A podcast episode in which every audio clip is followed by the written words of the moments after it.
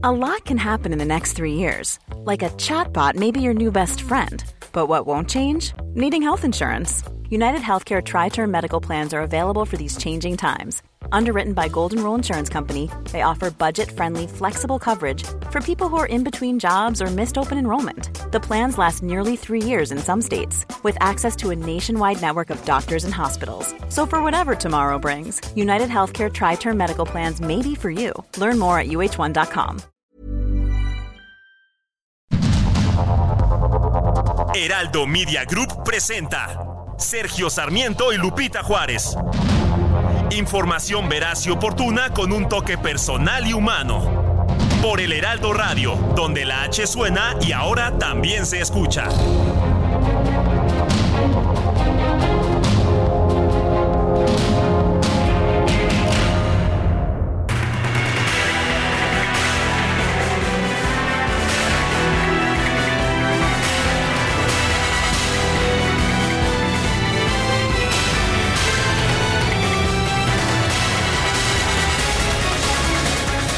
Son las 7 de la mañana con un minuto. Hoy es martes.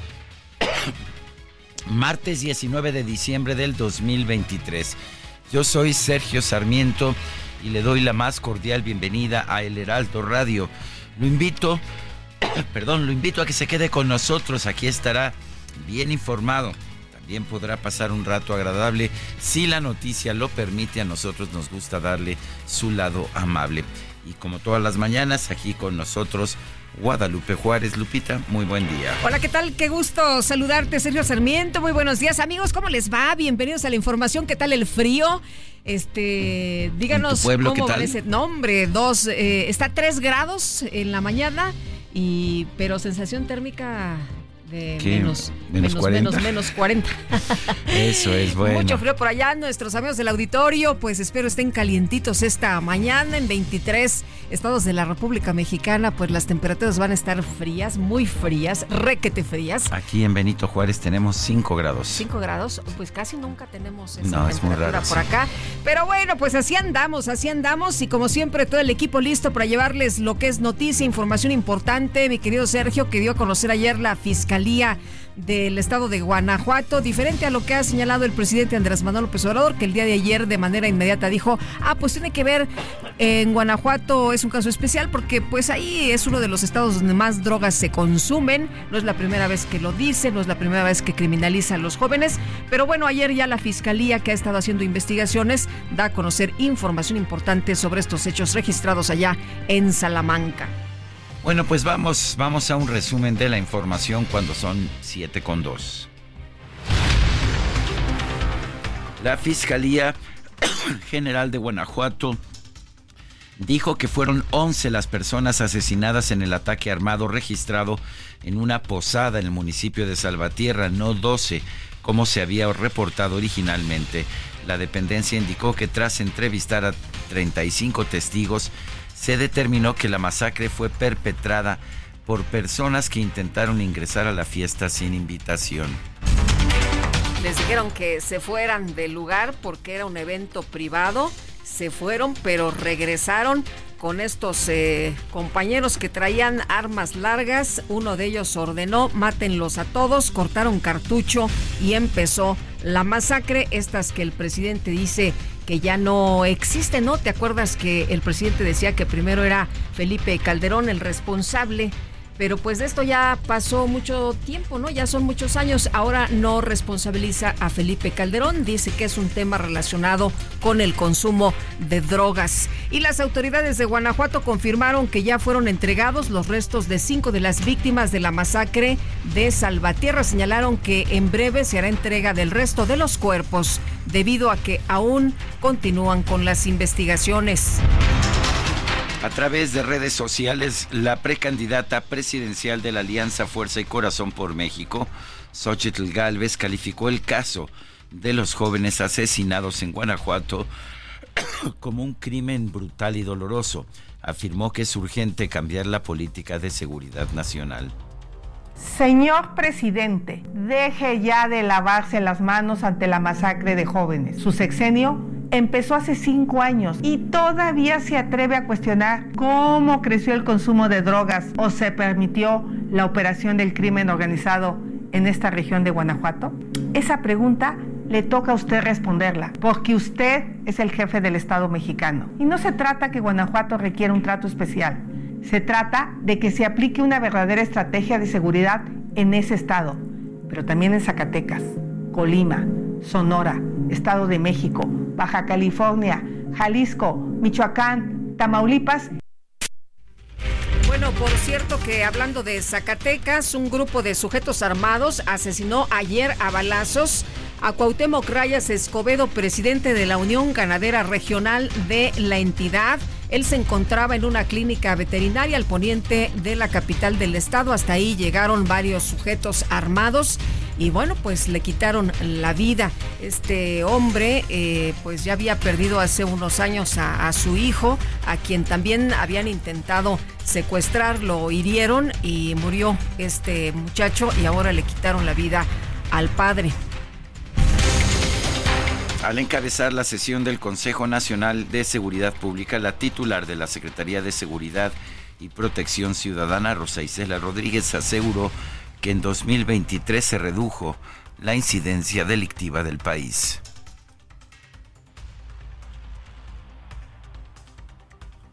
Un grupo de 25 familias de personas desaparecidas en Tamaulipas bloqueó por más de una hora el paso vehicular en el puente internacional Reynosa Hidalgo. Edith González Treviño, dirigente del colectivo Amor por los Desaparecidos, denunció que el gobierno federal busca recortar las cifras de personas desaparecidas en el país. El exsecretario de Seguridad Pública de Morelos y Quintana Roo, Alberto Capella, entregó sus cartas de intención ante el PAN y el PRD para contender por la presidencia municipal de Tijuana, Baja California, en las elecciones del 2024.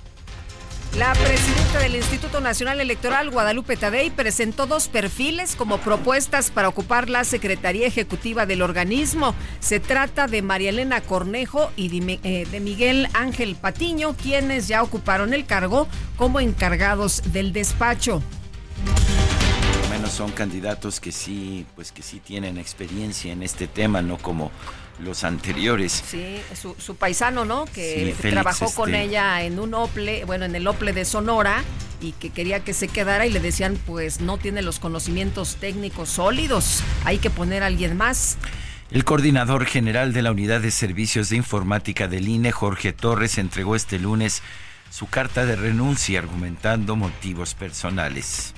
La Cámara de Diputados instaló una comisión de trabajo para presentar una propuesta de consenso sobre la iniciativa para reducir la jornada laboral de 48 a 40 horas a la semana. Participan representantes de los sectores empresarial y sindical, así como funcionarios de las Secretarías de Gobernación y del Trabajo. El despacho de abogados Cuello Trejo y Asociados dio a conocer una denuncia penal presentada en contra del ex titular de la Unidad de Inteligencia Financiera, Santiago Nieto, por presuntamente haber creado una red de empresas que realizan operaciones con recursos de procedencia ilícita, defraudación fiscal y asociación delictuosa. A través de X, Santiago Nieto aseguró que estas acusaciones en su contra son falsas y que tienen fines políticos. Rechazó tener relación alguna con las empresas mencionadas en esta denuncia.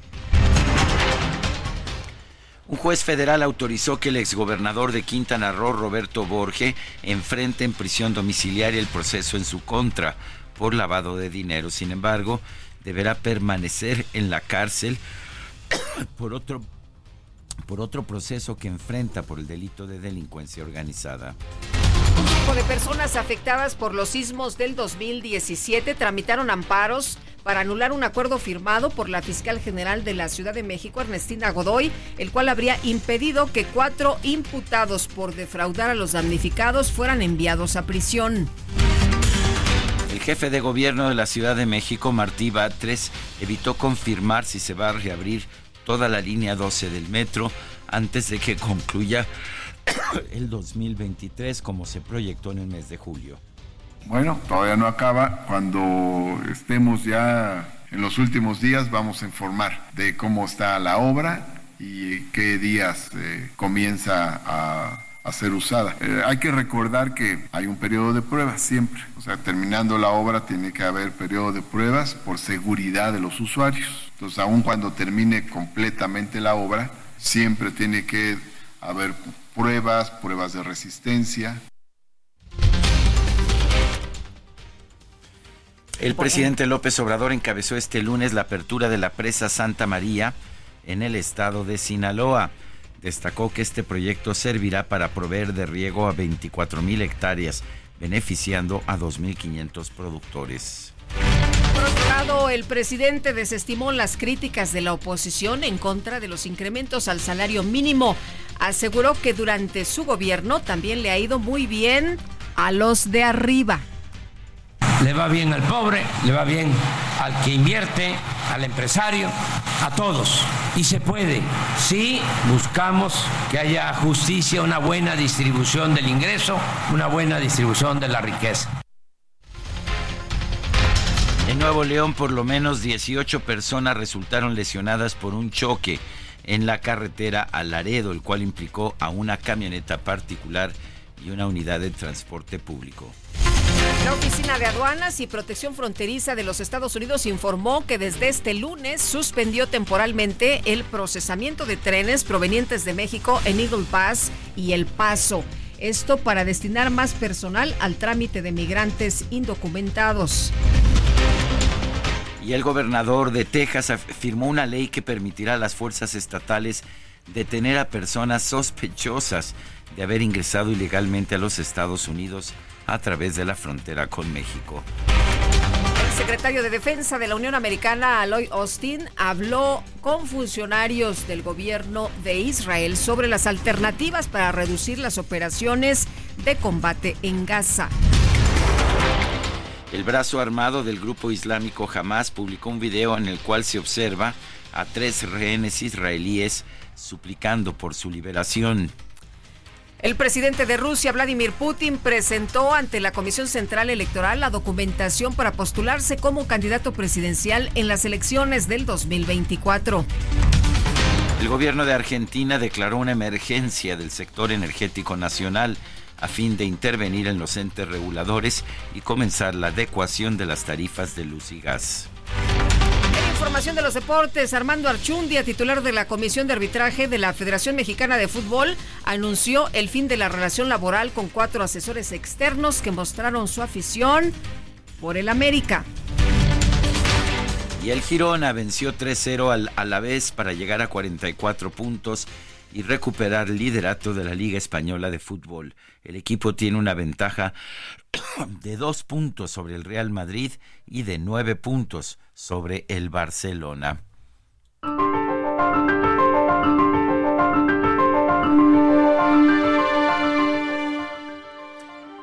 Y vamos a la frase del día. Deja de culpar a los demás, detente, deja de ver por la ventana y mira en el espejo. Eric Thomas.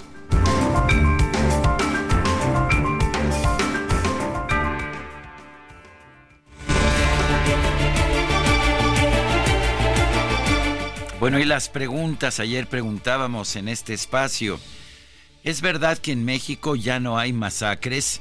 Sí, nos dijo 5.7%, no 93.3%, quién sabe 1%. Recibimos 5.066 participaciones. La que sigue, por favor. Claro que sí, mi querido DJ Kike. Esta mañana ya coloqué en mi cuenta personal de X arroba Sergio Sarmiento la siguiente pregunta. ¿Fueron los jóvenes de Salvatierra y de Celaya culpables de su propia muerte por el consumo de drogas? Sí nos dice 2.8%, no 90%, no sabemos 7.1%. En 43 minutos llevamos 1.123 participaciones destacadas de El Heraldo de México.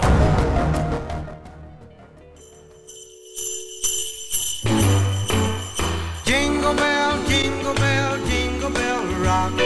Jingle bells swing and jingle bells ring. Snowing and blowing up bushels of fun. Now the jingle hop has begun. Jingle bell, jingle bell, jingle bell rock.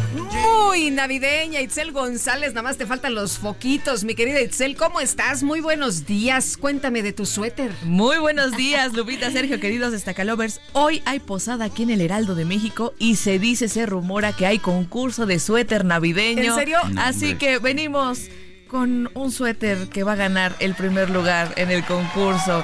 Yo ya lo decreté, yo ya advertí. Muy bien. Es un suéter navideño de la serie The Office, verde con rojo y blanco. A ver, eh, a ver, estírate. Aparte aquí, ¿qué muy, muy calientito. es medio del club de Scrooge, pero de todas maneras estamos a tono, a Mira, tono. Calcetas, calcetas ¿Ya viste del los calcetines de Sergio? Oigan, que se compartieron el fin de semana en el Club de Scrooge de Sergio Sarmiento. Así que si no nos han seguido, síganos, porque hubo contenido este fin de semana. Y hay contenido todos los días. Así que en Facebook, el Club de Scrooge de Sergio Sarmiento. No te había visto los calcetines, mi querido Sergio. Hoy- Hasta los calcetines. Hasta los calcetines, ¿qué pasó, Y hombre? quien nos está viendo en la transmisión se Muy grinchoso, mi querido pudo ver Sergio, ya hoy. los calcetines así y también si no los han visto ahorita se los subimos a través de la cuenta de Twitter arroba Sergio y Lupita ya estamos corriendo para la Navidad 19, 20, 21, 22, 23, 24, 25, 6 días para la Navidad, 5 días para la Nochebuena. Ya está la piñata, ya estamos preparando el ponche, picando la frutita, muy preparados para esta celebración. Oye, ¿y hoy sí van a venir todos a la fiesta, a la celebración, a la Pues, posada? Esperamos, es, que es a las 3 de la tarde, sí, nos ¿Ah, sí? agarran un poquito ocupados, pero yo me puse de acuerdo con DJ Kike para esperarnos. Me parece muy bien, porque el año que hace unos años hubo aquí, ya sabes, una gran rifa y hubo grandes premios y como no estaban nuestros compañeros, pues no les. Nuestra fueron compañera entregados. Fernanda García se había llevado la moto. y ¡La moto! Porque no regresó. Que la rifen otra vez. La tuvieron Ah, que rifar otra vez. caray. Yo quería pasar en su representación, pero no se me permitió como parte Ay, del equipo. ay, ay. Ni modo, pero hoy esta tarde tenemos aquí convivio, entonces también estamos muy contentos por eso. A ver qué, qué va a haber de, de- de comer. Ya estamos esperando que taquito al pastor, que taquito de canasta. Lo que sea es bueno y bienvenido para nuestro estómago. Sergio Lupita, amigos, también tenemos que trabajar. Es martes 19 de diciembre de 2023. Ah, caray, ya se me había olvidado, fíjate. Es que DJ Kike y nuestra productora no me han echado el látigo. Yo creo que porque es temporada navideña. También andan con un ánimo muy festivo, Andan ¿eh? animosos esta mañana, pero tenemos que trabajar porque traemos también muchísima informa- información. Perdón, comenzamos con las destacadas del Heraldo de México. En primera plana, y magistrados, que el pueblo decida sobre jueces. Andrés Manuel López Obrador, el presidente planteó que quienes estén en sus cargos también podrían participar como candidatos y que la gente elija si continúan o no. País, tome nota, Secretaría del Bienestar sigue registro para pensión. La fecha límite para los adultos mayores es el próximo 23 de diciembre. Ciudad de México van 80 en 2023. Microsismos incrementan cuatro veces. En enero inician pruebas de alertamiento sísmico para celulares en la capital.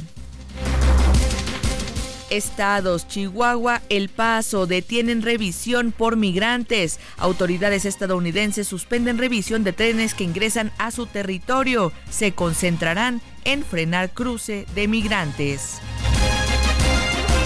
Orbe, Iglesia Católica dan paso a inclusión. El Papa Francisco dijo que bendecir a las parejas del mismo sexo no cambiaba la doctrina tradicional sobre el matrimonio.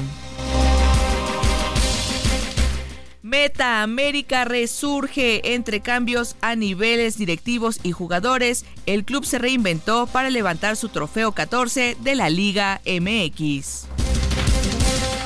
Y finalmente, en mercados migran residentes, generan alza en rentas. Los nómadas digitales han impulsado el, cre- el incremento en el precio de inmuebles y servicios. Lupita, Sergio, amigos, hasta aquí las destacadas del Heraldo. Muy feliz martes. Gracias, Itzel. Muy buenos días.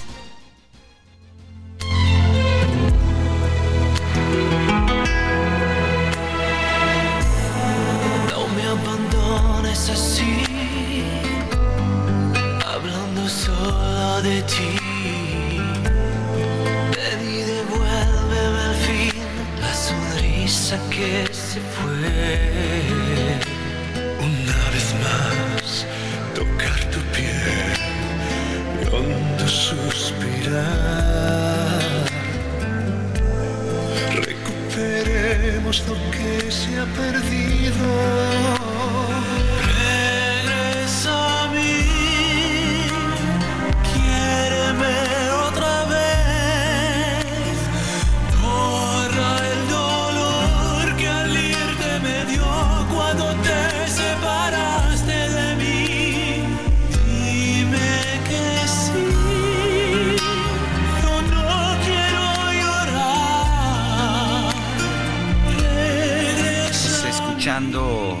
Regresa a mí con el grupo Il Divo.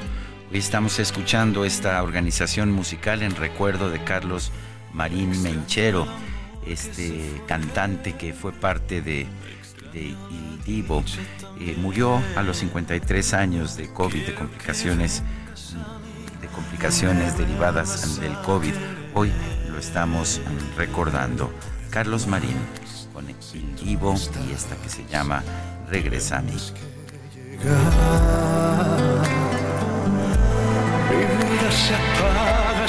Bueno, y seguimos con la información. Eh, vamos eh, más esta mañana. Hoy antes de, pasar a lo que tenemos ya programado, fíjate que se mencionó que Omar García Harfush recibió una llamada de emergencia y tuvo que salir del país. Omar García Harfush en su cuenta de Twitter hace unos minutos acaba de escribir lo siguiente. En años de carrera he recibido alertamientos, amenazas, anónimos, etcétera. Esto nunca ha sido ni será un impedimento para servir a mi país. Decidí tomar vacaciones después de mucho tiempo y estar con mis seres queridos y al regreso seguiré trabajando con Claudia Sheinbaum y Clara Brugada. Bueno, pues entonces son unas vacaciones y pues ojalá que las disfrute porque sí me consta que no ha tenido vacaciones desde hace desde hace años. Bueno, vamos a vamos a las calles de la Ciudad de México. Alan Rodríguez, adelante. Sergio Lupita, amigos, muy buenos días. Avenida Hidalgo presenta buena circulación para todas las personas que dejan atrás la zona del eje central Lázaro Cárdenas y se dirigen con rumbo hacia la zona de Avenida de los Insurgentes. Continúan sobre Calzada México Tacuba prácticamente hasta la zona del circuito interior estarán encontrando buena circulación. En el sentido contrario, algunos asentamientos para las personas que dejan atrás la avenida de los insurgentes y llegan hasta el punto del cruce con Rosales. A partir de este punto únicamente tienen acceso las unidades del Metrobús pertenecientes al sistema de transporte público. Por otra parte, Avenida Paseo de la Reforma con buena circulación desde la zona del eje 2 hasta el cruce con Avenida de los Insurgentes y en el sentido contrario prácticamente son muy pocos los vehículos que están avanzando desde la zona de Bucareli hasta el eje 2 norte. Es el reporte que tenemos. Muy bien, Alan Rodríguez, gracias por tu reporte. Continuamos al pendiente, muy buen día. Y Gerardo Galicia también ya pendiente esta mañana. Gerardo, ¿qué tal el frío? Buenos días. Se siente, se siente el frío, Lupita. Sergio, excelente mañana. Y para nuestros amigos que van a transitar en la zona oriente de la capital de entrada, hay que salir bien abrigados. Y si van a transitar sobre el eje 5 sur, ya hay dificultades a poco antes de llegar a la avenida Canal de Río Churubusco hacia la zona del circuito bicentenario. El motivo, la actividad comercial llegando a las inmediaciones de la central de Abasto en Iztapalapa. Si van a utilizar por otro lado la avenida Canal de Río Churubusco, el eje 4 Oriente, encontramos un buen avance. De hecho, se puede alcanzar la velocidad máxima de 50 kilómetros por hora del eje 4 Sur hasta Sontronque con el viaducto Río Piedad. Y en estos momentos transitamos sobre el viaducto, está completamente libre, dejando atrás la estación del Metro Puebla hacia la zona del circuito bicentenario. Únicamente no hay que abusar del acelerador. Y por lo pronto, el reporte. Muy bien, muchas gracias, Gerardo. Buenos días. Hasta luego. Son las 7 de la mañana con 24 minutos. Nuestro número para que nos mande mensajes de WhatsApp es el 55 20 10 96 47. En X, antes Twitter, arroba Sergio y Lupita. Le recomiendo también la cuenta de arroba Heraldo de México. Vamos a una pausa y regresamos. Quiero que a mí y me vuelvas a querer. No puedo más si tú no estás.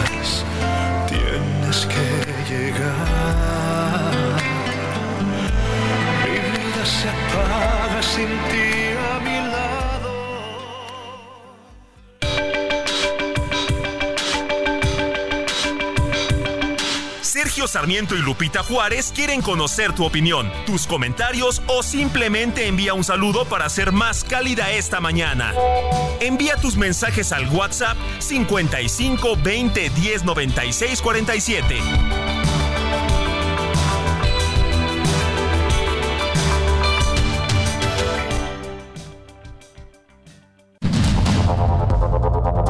Continuamos con Sergio Sarmiento y Lupita Juárez por el Heraldo Radio.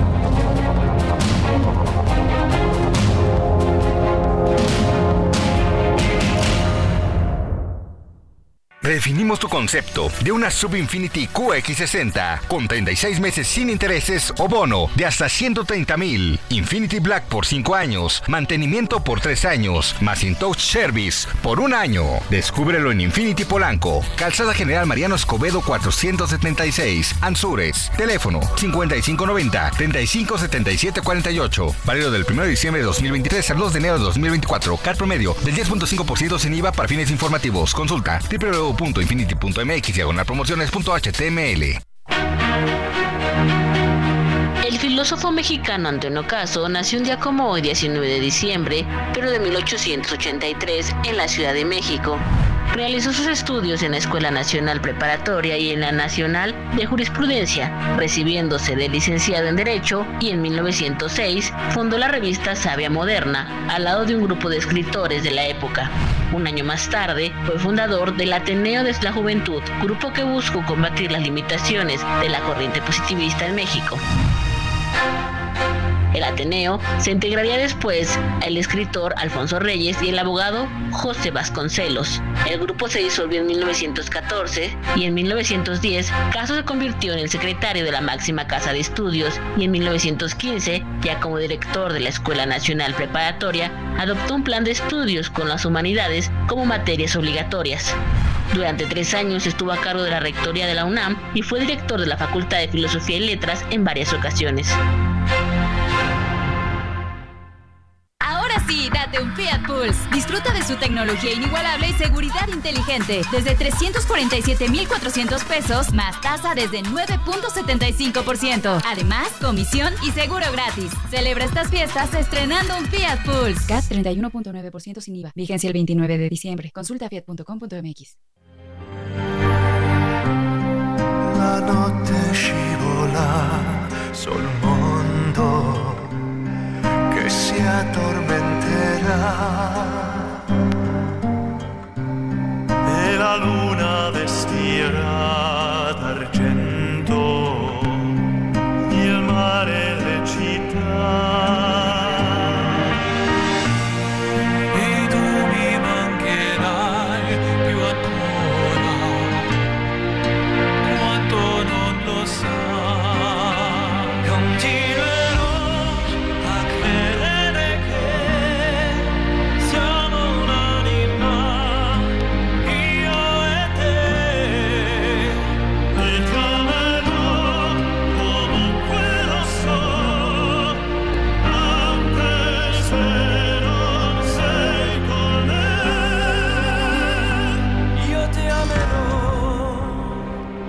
E ti amerò comunque lo so, anche se non sei con me, lo ti amerò.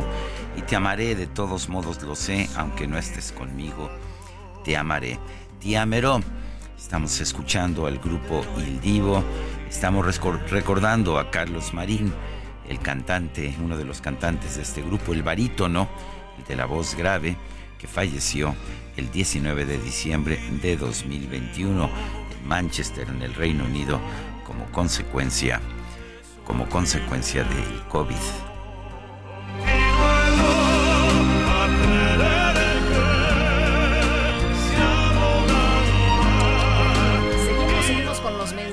Mi querido Sergio. Eh, buen día, dúo dinámico. Soy Patricia de Tlanepantla. En días pasados se suscitó un percance afuera de la unidad habitacional ex Hacienda de En Medio. Un puesto ambulante se incendió, no tenía los recursos para apagarlo. Nuestro mayor problema y preocupación es que hay ductos de Pemex y hay un ducto grande que está resguardado por construcción de mismo Pemex. Solicitamos su ayuda para que sea quitado este puesto donde se instala es perímetro de la alcaldía Azcapotzalco. Bueno, y dice otra persona, hola Sergio Lupita, ¿cómo están? Soy Mercedes Ávila de Texcoco. Le cuento que en, HBO Max hay un documental buenísimo que se llama Narcocirco, Narcocirco, mismo circo, diferentes payasos. Con que vean el capítulo 4 nos convencemos de que hay que salir todos a votar en contra de Morena. Por favor, vean el documental.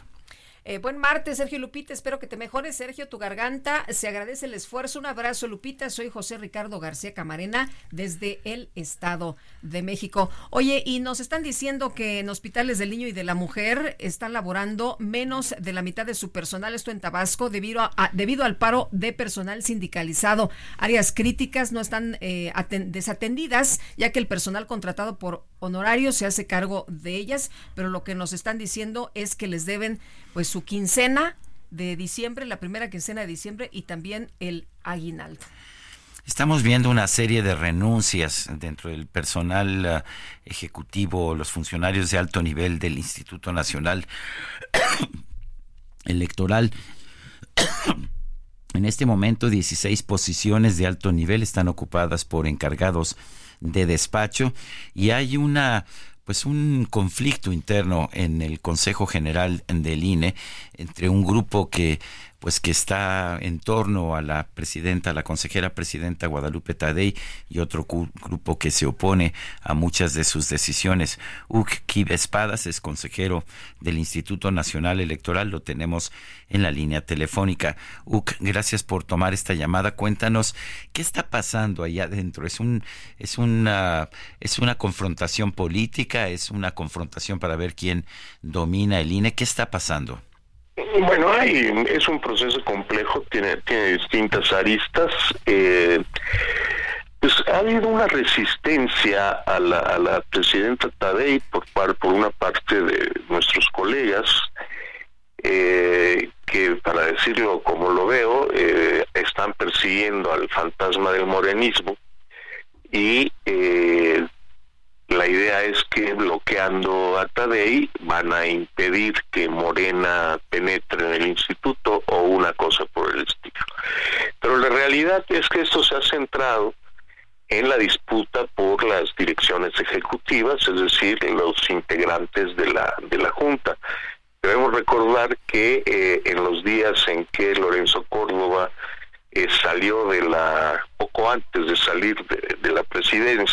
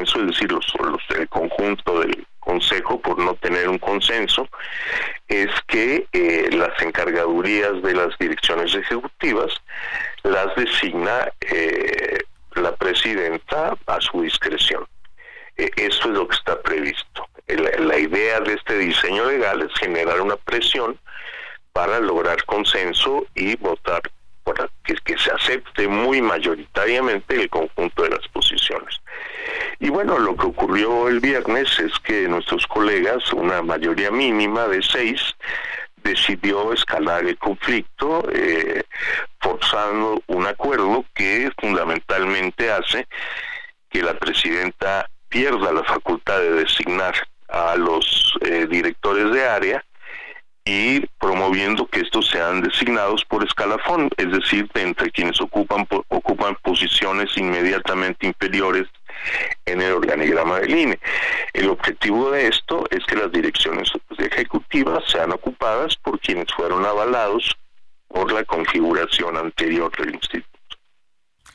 consejero, ¿e-, ¿es cierto que se está eligiendo a personal sin los conocimientos eh, eh, técnicos, sin los conocimientos que deberían de ser para eh, cargos tan importantes eh, que pues tendrán que llevar uno de los procesos también más relevantes en la historia de México?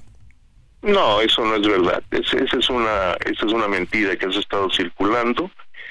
la realidad es que si bien son personas que no formaban parte de la estructura del INE, también es verdad que eh,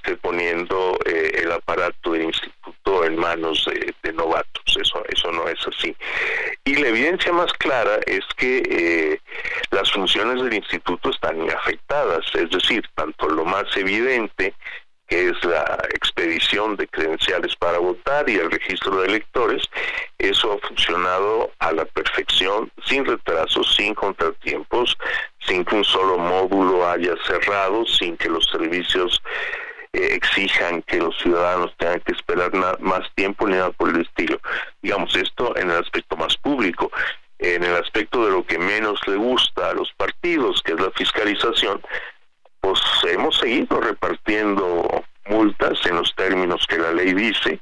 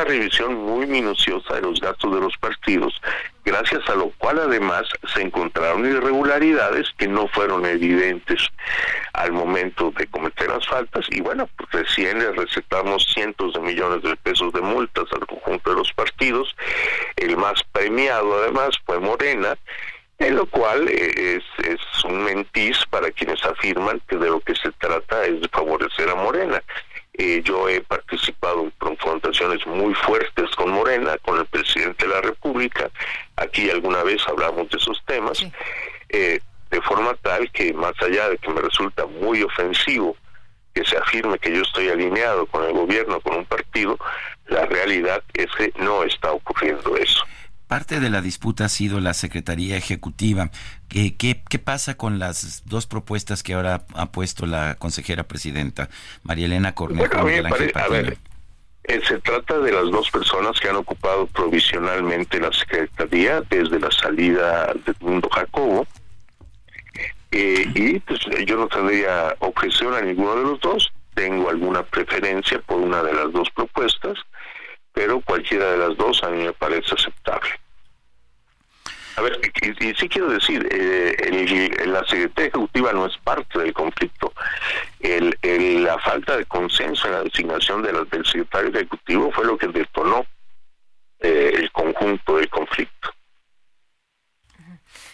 consejero, y, y bueno, decía usted, eh, bueno, se, ha, se, han impuesto multas a Morena, no estoy alineado con Morena, he dado el debate, eh, el, ah, incluso hasta el presidente, ¿no? Cuando ha violado la ley, pues eh, le ha señalado. Eh, ayer hablaba de nueva cuenta, ¿no? Que al INE no le gusta que él diga eh, cosas, pero pues a cualquiera, ¿no? No se trata de que sea el presidente o no, a cualquiera que viole la ley se le tienen que imponer sanciones.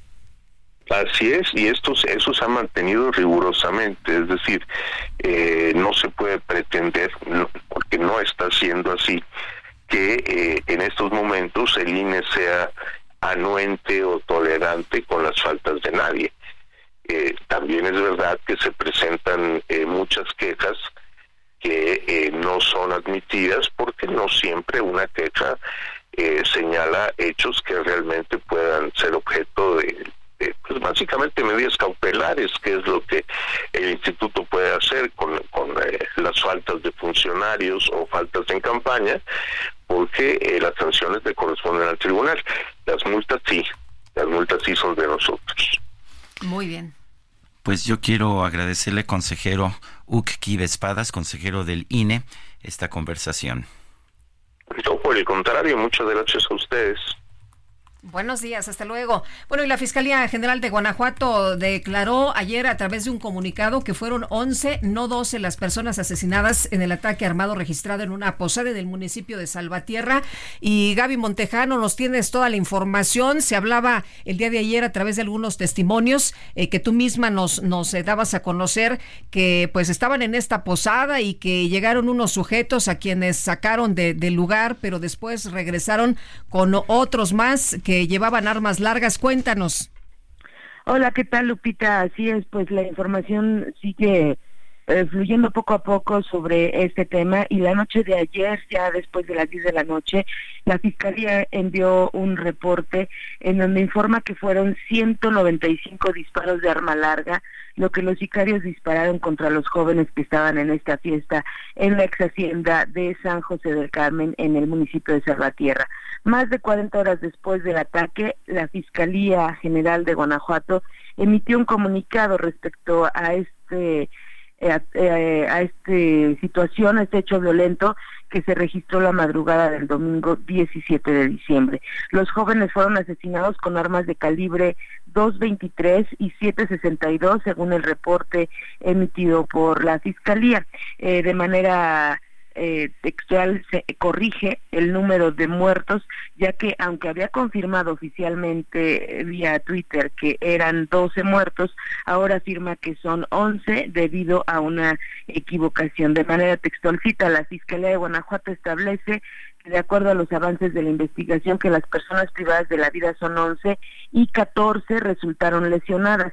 En un inicio se informó que eran 12 esto a razón de que el hospital, al hospital ingresó un lesionado a la misma hora que lo hicieron los lesionados del evento en mención y posteriormente se pudo establecer que este doceavo no estaba relacionado con los hechos citados. Eso es lo que justifica la Fiscalía. Y como ya referías, de acuerdo a lo establecido, pues coincide con los testimonios que hemos recabado. Dice que llegaron al lugar de la convivencia los sujetos eh, armados y las personas pues no les les pidieron que se retiraran y estos regresaron después con más armas y fue cuando empezó la masacre. La fiscalía no precisa la situación de los 14 heridos que refiere ni tampoco el número de vehículos que fueron calcinados, solo dice que sí incendiaron algunos. Horas antes, Lupita, el presidente municipal de mm, Salvatierra había informado que había todavía cinco que estaban internados cinco de los lesionados que estaban internados. Pero bueno, eso ya lo informó eh, de manera independiente el alcalde. Y también, nada más para cerrar el reporte, te comento que a través de las redes sociales, a través de mensajes, esquelas, condolencias, fotografías de los propios familiares que han compartido, se ha confirmado la identidad de las 11 personas que murieron en la ex hacienda. Se trata de Galileo Almanza, David Hernández, Irving Ruiz, Antonio Sánchez, Marco López, Emiliano Vargas, Héctor Almaraz, Talía Cornejo, Macarena Becerril, Alberto Ramírez y Juan Luis García Espitia. Este último era del staff de la banda de música que amenizaba la fiesta. Eh, entre los fallecidos se encuentra la joven Talía quien actualmente vivía en Querétaro y que en el 2017 fue reina de la Candelaria, la fiesta patronal del pueblo de Salvatierra. También entre las víctimas se encuentran sobrinos, dos sobrinos de una de las integrantes del colectivo de búsqueda de la zona y bueno, pues así poco a poco se ha ido eh, pues confirmando la, y se le ha puesto rostro a cada una de las víctimas que murieron en este lugar. Este es mi reporte, Lupita, desde Guanajuato. Gracias, Gaby. Muy buenos días. Gabriela Montejano desde Guanajuato. Y bueno, se parte el corazón al ver estas fotografías de los chavos que están ahí, pues en eh, diversos momentos, Sergio, celebrando la vida, celebrando con sus familias. Y bueno, ahora estos rostros que conocemos de quienes fueron asesinados por el simple hecho de decidir ir a divertirse. Bueno, y mientras tanto, allá en Zacatecas, un grupo de personas armadas asesinó a balazos a Cuauhtémoc Rayas Escobedo, presidente de la Unión Ganadera Regional de Zacatecas. Él estaba en una clínica veterinaria al poniente de la capital del estado cuando fue asesinado. Omar Hernández nos tiene la información. Adelante, Omar. Gracias, Sergio. Buenos días. Efectivamente, Cuauhtémoc Rayas Escobedo quien era el presidente de la Unión Ganadera Regional de Zacatecas, se encontraba atendiendo a asuntos eh, de sus negocios en una clínica privada de veterinaria en esta calle San Marcos, una avenida muy transitada, llena de comercios.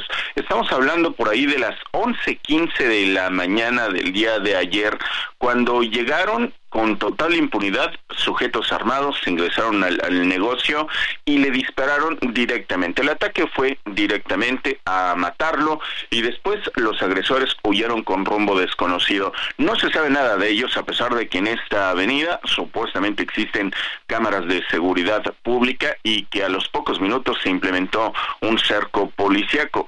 Te repito, es una zona que eh, los disparos causaron temor porque hay eh, múltiples negocios y hay un gran paso peatonal y vehicular. Cuando los paramédicos de la Cruz Roja Mexicana llegaron, solamente constataron que el dirigente ganadero ya no contaba con signos vitales, por lo que se implementó la zona como escena del crimen y se está investigando este homicidio. Hasta este momento no tenemos mayor información eh, por parte de las autoridades, quienes solamente confirmaron la identidad de la víctima, pero no han dado alguna línea de investigación que se esté reforzando eh, para entender la muerte del dirigente ganadero. Lo que sí, Sergio, y para finalizar, Hemos platicado con los productores ganaderos de la entidad y nos han mencionado que la delincuencia organizada está cobrando por cada venta de cabeza de ganado una situación que los mantiene en la zozobra, en la incertidumbre, ya que efectivamente estos gastos pues vienen a mermar las pocas ganancias que están teniendo los productores en la entidad y esto pues bueno, eh, se tendrá que sumar a la muerte de este dirigente ganadero. Sergio, el reporte. Muy bien, gracias. Gracias Omar Hernández por este reporte. Buenos días. Bueno, así que también son víctimas de extorsión los eh, ganaderos y bueno, por lo pronto pues acabaron con la vida de esta persona que decía eh, ya había sido víctima porque le mataron a un hijo en un intento de secuestro. Bueno, vámonos con Mario Miranda. Adelante, Mario. Hola, ¿qué tal Lupita? Sergio, muy buenos días. Nos encontramos en el anillo periférico, esto a la altura de Palmas, en dirección al norte de la ciudad. En este punto tenemos la volcadura de un taxi de aplicación. Los hechos se registraron hace aproximadamente 30 minutos. Las primeras versiones indican que el conductor del automóvil del Querer viajaba sobre el anillo periférico en dirección al norte cuando de repente se queda dormido y pierde el control del vehículo y choca contra el muro de contención terminando volcado. A la emergencia acudieron elementos y paramédicos del Escuadrón de Rescate y Urgencias Médicas, quienes atendieron en el lugar al conductor del vehículo sin que requiriera traslado hospitalario. Ya también se encuentran elementos del tránsito agilizando la vialidad en este punto, ya que te comento que el tránsito, el tráfico es a vuelta de rueda de lo que es desde Barranca del Muerto hasta este punto a Palma, son aproximadamente 5 kilómetros lo que está el tránsito a vuelta de rueda en esta zona.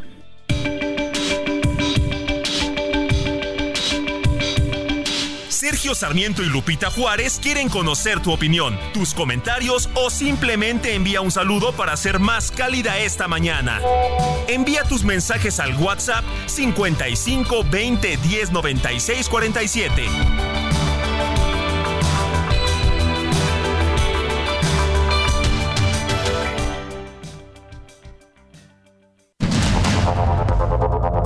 Continuamos con Sergio Sarmiento y Lupita Juárez por el Heraldo Radio.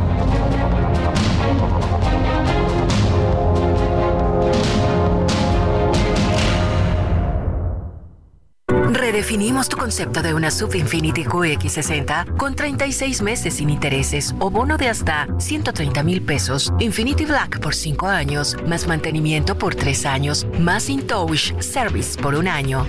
Descúbrela en Infinity Pedregal, Avenida Insurgente Sur número 1355, Jardines del Pedregal. Teléfono 5555 2853 44. Válido del 1 de diciembre de 2023 al 12 de enero de 2024. CAT promedio del 10.5% sin IVA para fines informativos. Consulta www.infinity.mx promociones.html.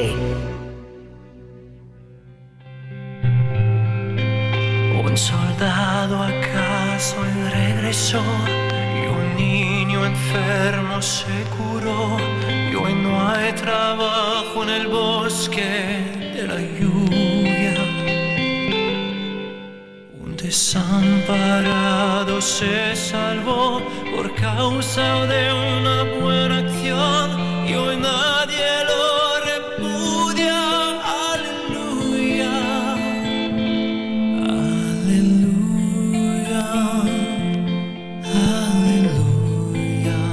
Bueno, Aleluya de Leonard Cohen en la interpretación de Il Divo, una canción que ha dejado huella de uno de mis compositores favoritos, Leonard Cohen, que no le gusta a Lupita. No, a mí no me gusta. Pero que a mí me encanta. Y Aleluya. ahorita, ahorita vamos a recibir un montón de llamadas. ¿Cómo no te gusta, Lupita? Bueno, Así es esto. bueno. Yo compenso por lo que no le gusta a Lupita. Y hoy donaron a una iglesia. Qué bonita canción. Es hermosa la canción. Estamos recordando hoy a Carlos Marín, barítono, cantante, eh, que falleció el 19 de diciembre de 2021 de COVID. Tenía 53 años. Y cuéntanos la anécdota que me estabas contando. Ah, es que momento. te, te- te contaba, Sergio, que alguna vez fui a una misa, un eh, eh, bautizo y presentación de tres años y nos hicieron favor de invitarnos y resulta que el padre para cerrar la misa cantó esta canción con una voz sensacional y la verdad es que todo el mundo estaba, pero ya sabes, con la, con la emoción ahí a flor de piel, eh, que es una canción maravillosa sin duda. Lo creo. Leonard Cohen la compuso, la interpreta Il Divo y hoy estamos recordando a Carlos Marín, miembro de Il Divo.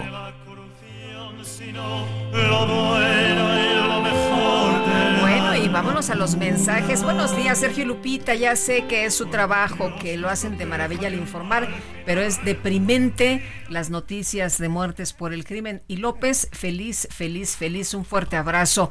Francisco 1955. Don Sergio, cuide su salud. Sí, todo el mundo me, me- me hace recomendaciones para... o sea, abro, abro el correo y hay 15 recomendaciones de qué tengo que hacer para dejar de toser. Pero en fin, dice otra persona... Muy buenos y fríos días tengan mis conductores favoritos. Yo creo que se, se me ocurre una solución para dejar de toser.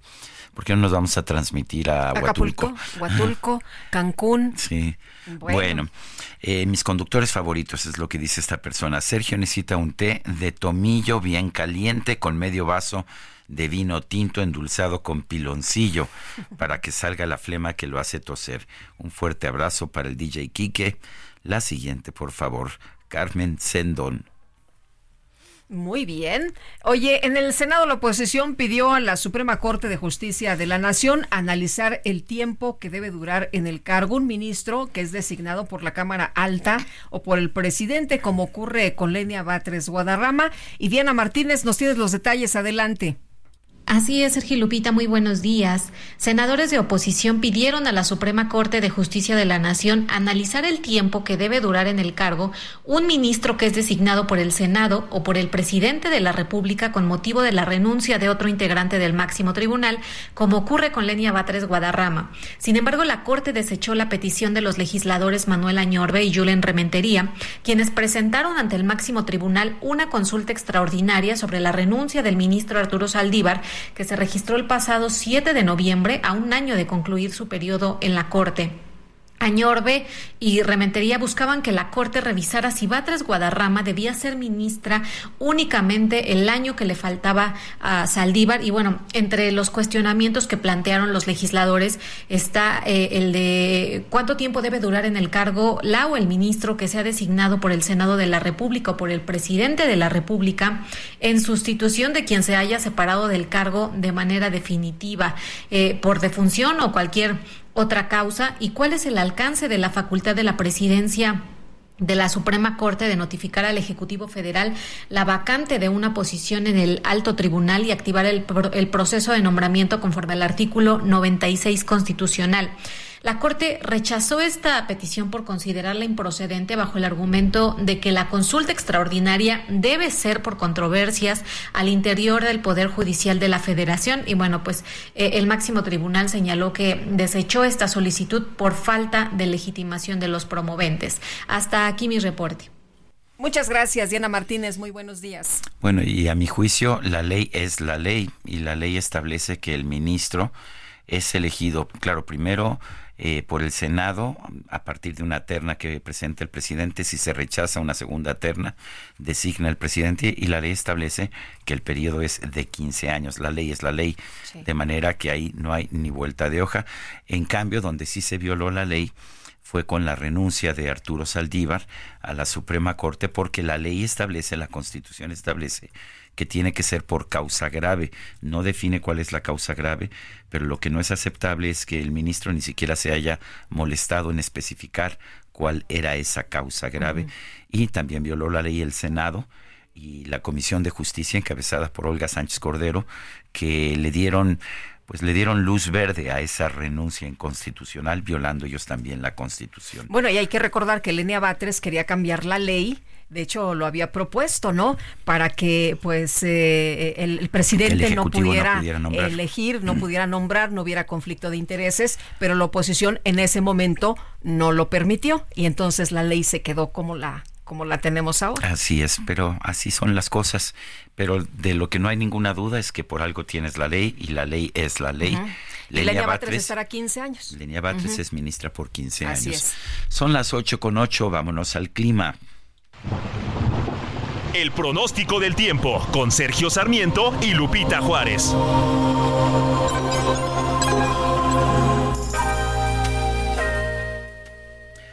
Y Berenice Peláez, meteoróloga del Servicio Meteorológico Nacional de la Conagua, ¿qué nos tienes esta mañana? Adelante.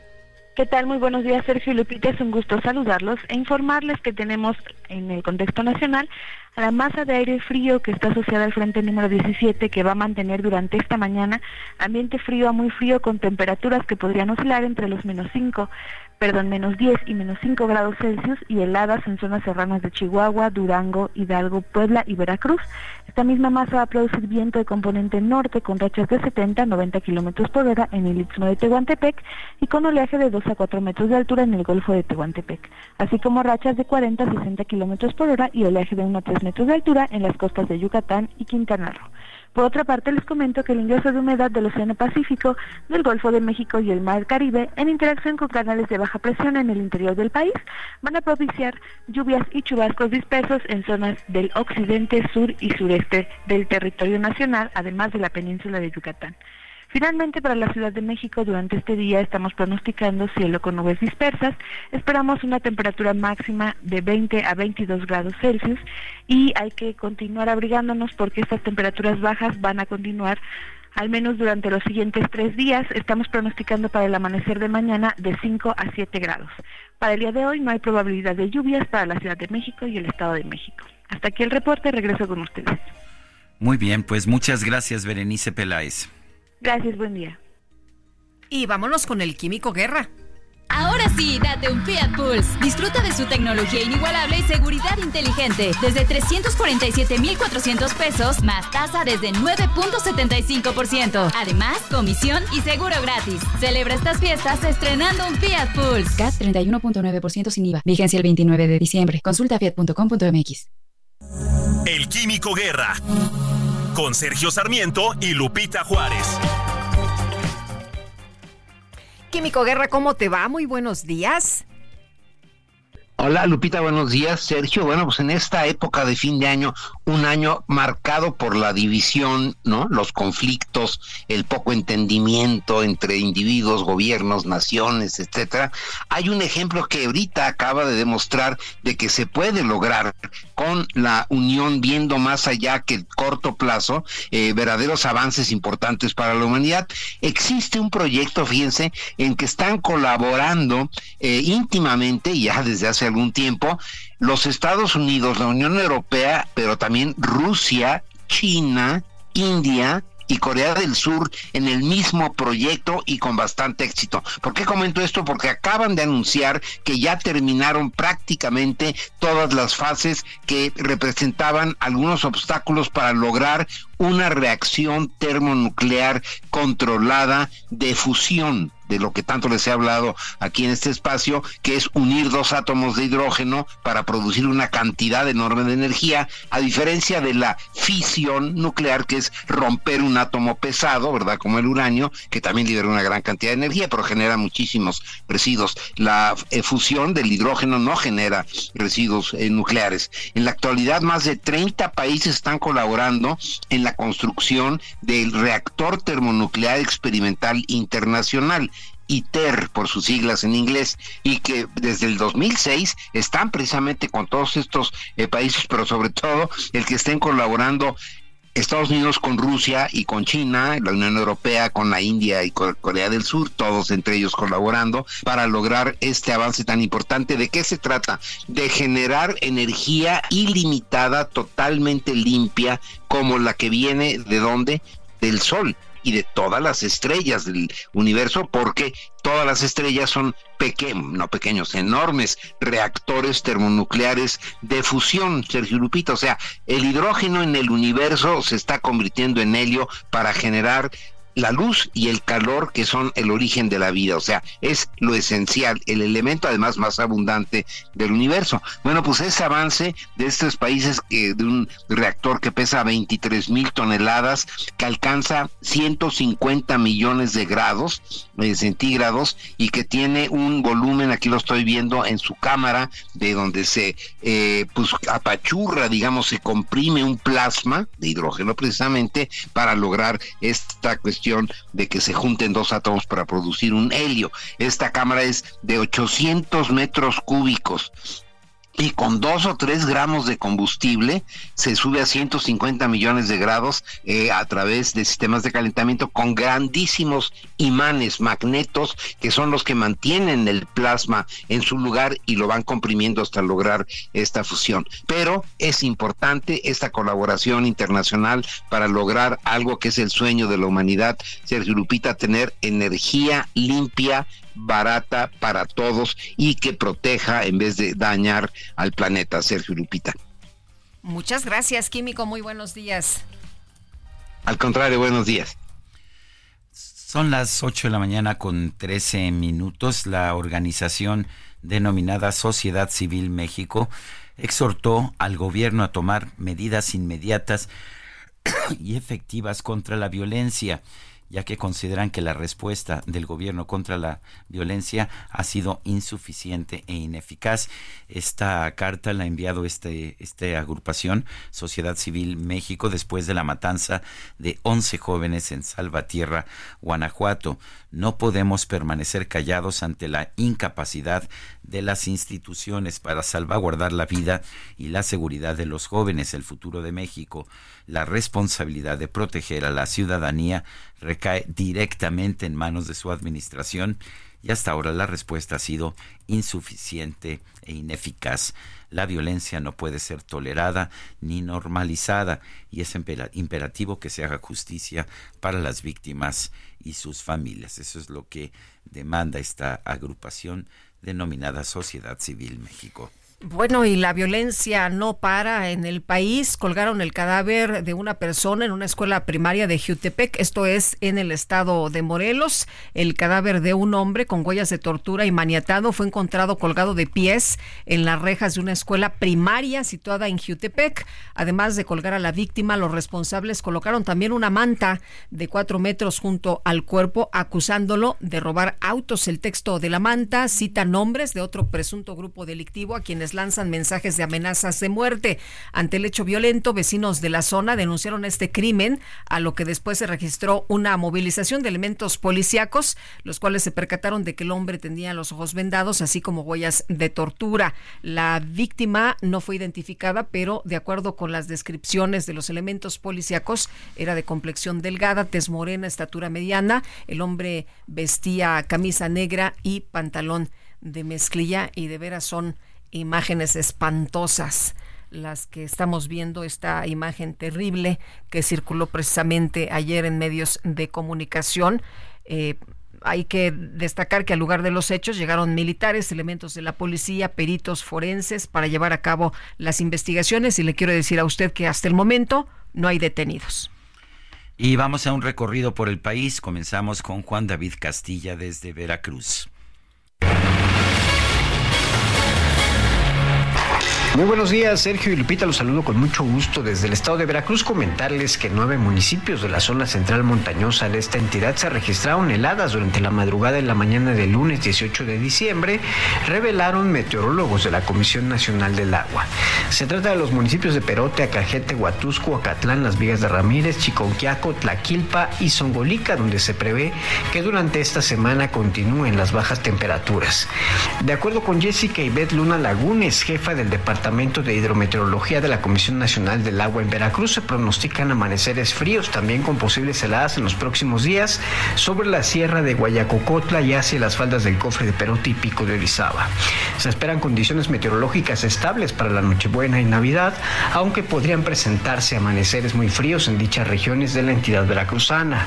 La meteoróloga de la Conagua indicó que la mañana del lunes se registraron temperaturas muy frías en gran parte de la zona montañosa central de Veracruz y hacia los límites con Puebla. La temperatura más baja fue de menos 11 grados Celsius en la localidad Sayaleta, municipio de Perote.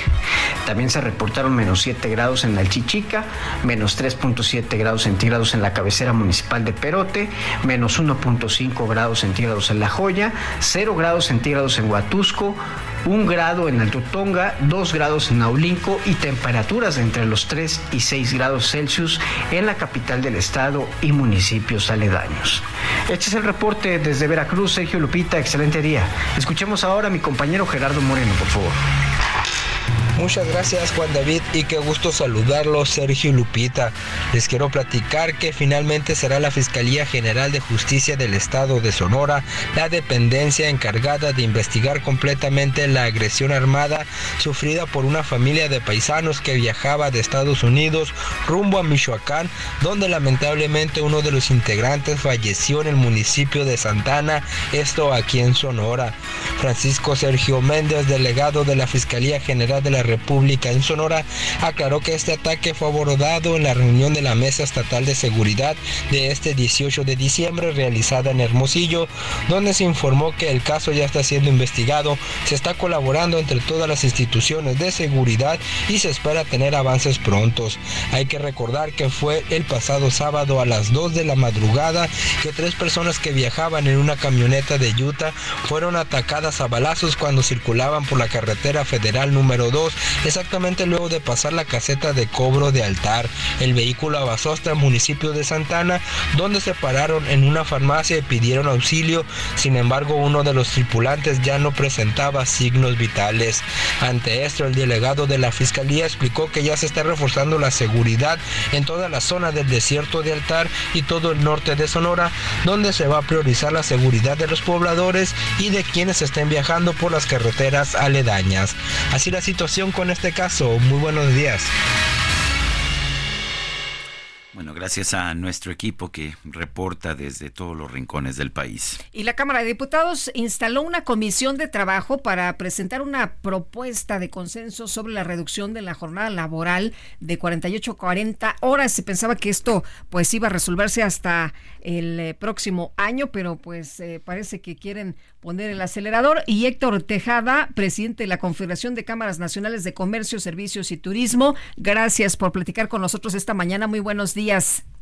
Lupita, ¿cómo estás? Buenos días, buenos días, Sergio. Qué gusto saludarlos. Muchas gracias por el espacio. Saludo con mucho gusto a todo su auditorio. Oye, pues eh, Héctor, ¿cómo ves? Eh, ¿Ustedes qué piensan de esta reducción laboral de 48 a 40 horas? Hemos escuchado algunas expresiones de que no es momento, de que hay quienes no están de acuerdo, de que esto perjudicaría más a los trabajadores y a las pequeñas y medianas empresas. Mira, Lupita, como lo dije ayer, eh, lo que pasa es que hasta el momento no hemos eh, bueno, hemos observado que no se han presentado medidas de alivio o no se han expuesto eh, las afectaciones inmediatas que esta reforma podía pudiera traer a los negocios, en especial a las micro, las pequeñas y medianas empresas que conforman el 99.8% de los establecimientos de los establecimientos del país. Ese es el verdadero problema. Entonces se debe de considerar todo en su conjunto, no nada más eh, hacer una propuesta y, ya, ¿verdad? Esto es, e, esto es el verdadero problema. El, a ver, eh, además le está, les estaría pegando a las, sobre todo a las pequeñas empresas en un momento en que los aumentos del salario mínimo empiezan ya a tener consecuencias, ¿no es así? Mira, Sergio, el, salario mínimo, nosotros hemos participado en el tema del salario mínimo, hemos hemos, hemos apoyado eh, el, tema de, el, tema de, pues, sobre todo esto del, del salario mínimo, de, de la, de, pues, pues de varios, de varios temas que tienen que ver con, con el beneficio a, los trabajadores, que yo quiero decirles que, que lo más importante para nosotros son los colaboradores definitivamente y eso siempre, siempre estaremos eh, buscando, eh, buscando medidas para favorecer a los trabajadores, pero esta, estas medidas, eh, verdad, esta medida verdaderamente nosotros pensamos que no tiene los elementos suficientes para poder traer un beneficio a los trabajadores y mucho menos a las empresas. Héctor, eh, se ha mencionado que se instala la Comisión de Trabajo para el análisis de esta reforma con la participación del sector empresarial, organizaciones sindicales y gobierno federal. ¿Los están escuchando? Fíjate que, bueno, ayer se instaló, ayer nos, nos dieron la participación y, y, pues cada uno de nosotros tuvimos una participación. Vamos a esperar a ver a ver qué es lo que qué es lo que pasa, pero pues nosotros haremos todo porque nos escuchen, porque escuchen absolutamente todo lo que todo lo que nosotros pensamos que, que, pudiera que pudiera traer consigo estas propuestas, eh, porque pudieran tener eh, muchos aspectos como eh, poner una, una, una reducción solamente de esa forma. ayer lo expresamos, toda, toda la, todas las consecuencias que esto puede traer y pues esperemos que sí nos escuchen. Digo, ayer eh, se pusieron los puntos, pero estas mesas apenas eh, comenzaron. El, ah, ¿Cuándo se espera tener un, se espera tener una resolución sobre este tema? Mm, eh, esto esto se va al año que entra definitivamente. Vamos a vamos a esperar. Yo creo que serán varias varias mesas de, de trabajo y aquí todos expondremos nuestros puntos y yo creo que yo creo que será para para el año que entra. Muy bien, pues Héctor, gracias por eh, platicar con nosotros esta mañana. Muy buenos días. Sí, Lupita, muchísimas gracias, gracias Sergio y, pues estamos en comunicación viendo viendo los avances de esta de este tema que yo creo que es muy importante para eh, definitivamente para para para las empresas y para los trabajadores de nuestro país. Pues seguimos atentos. Gracias. Hasta luego. Gracias, Lupita. Gracias, Sergio. Son las 8 de la mañana con 24 minutos. Nuestro número de WhatsApp, mándenos mensajes 55 20 10 96 47. 55 20 10 96 47. En X, antes Twitter, arroba Sergio y Lupita. Le recomiendo también la cuenta arroba Heraldo de México. Vamos a una pausa y regresamos. Consiguió creer y un hambriento y tiene de comer y hoy donaron una iglesia, una fortuna. Que la guerra pronto se acabará, que en el mundo al fin reinará la paz, que no habrá miseria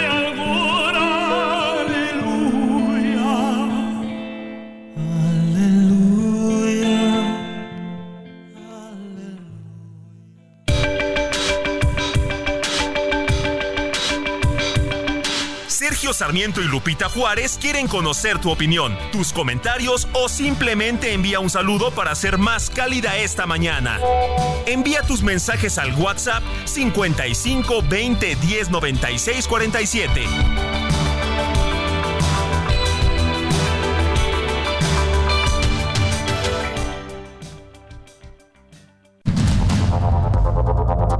Continuamos con Sergio Sarmiento y Lupita Juárez por el Heraldo Radio.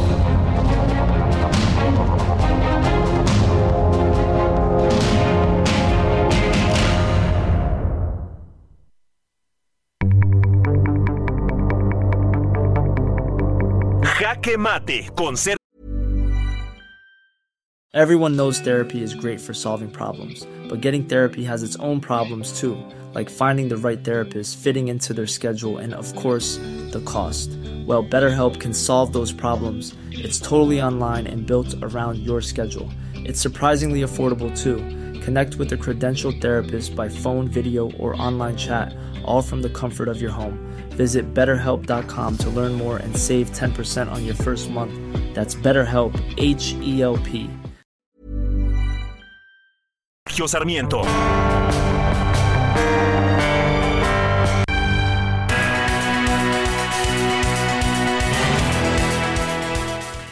Bueno, el presidente Andrés Manuel López Obrador ya inauguró al tren Maya.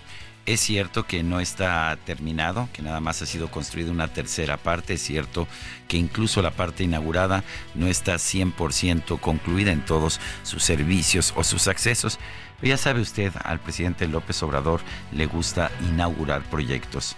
El problema ahora es que no sabemos cuánto va a perder el tren Maya. ¿Y por qué? Me preguntará usted, estoy diciendo que va a perder. Bueno, no se requiere de mucha ciencia para saberlo. Lo primero que hay que decir es que aunque el presidente dijo apenas este mes de mayo, que el tren Maya sería rentable económicamente en seis años, la verdad es que casi ningún tren de pasajeros en el mundo es rentable. Eh, simple y sencillamente el, tren de pasajeros ya en la actualidad no tiene de hecho esta rentabilidad. Eh, y, la propia Secretaría de Hacienda lo reconoce en el único estudio que tiene sobre el tema, en que no habla de una rentabilidad económica, sino de una rentabilidad social. Pero quizás a 120 mil millones de pesos, que fue el pronóstico original, hubiera podido tener cierta rentabilidad el tren Maya, con un presupuesto que ya, o con un costo que ya ha rebasado los 500 mil millones de pesos.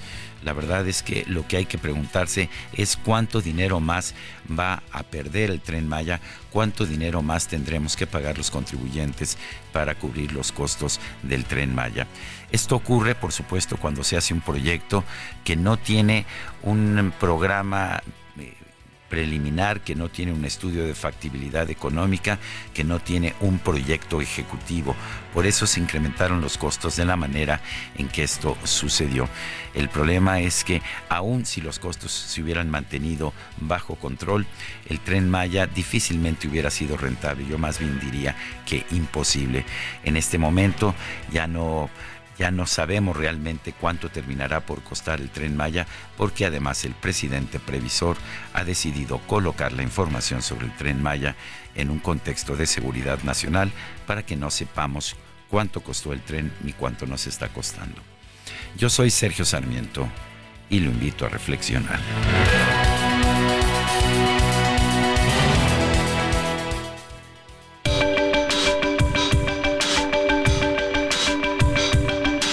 Sergio Sarmiento, tu opinión es importante. Escríbele a Twitter en arroba Sergio Sarmiento.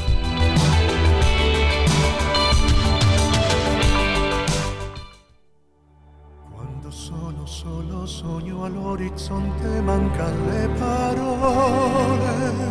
Sì, lo so che non c'è luce in una stanza quando manca il sole, se non ci sei tu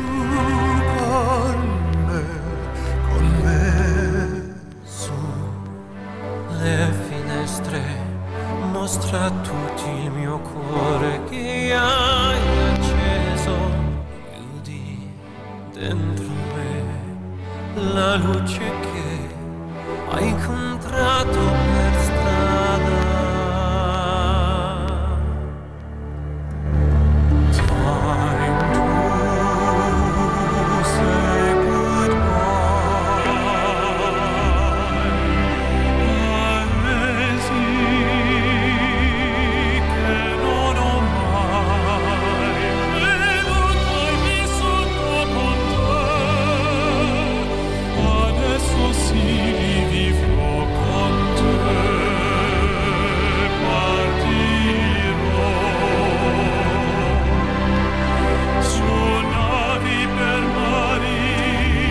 escuchando a Il Divo, estamos recordando a Carlos Marín, el barítono de esta agrupación vocal. Esta es un clásico, con Te partiró, contigo partiré. Es una canción de Francesco Sartori y Lucio Quarantotto. Eh, recordará usted que Andrea Bocelli la hizo famosa allá en los años 90 en el Festival de San Remo, pero esta versión de Il Divo es también, me parece, hermosa. Escuchemos. Sei qui con me,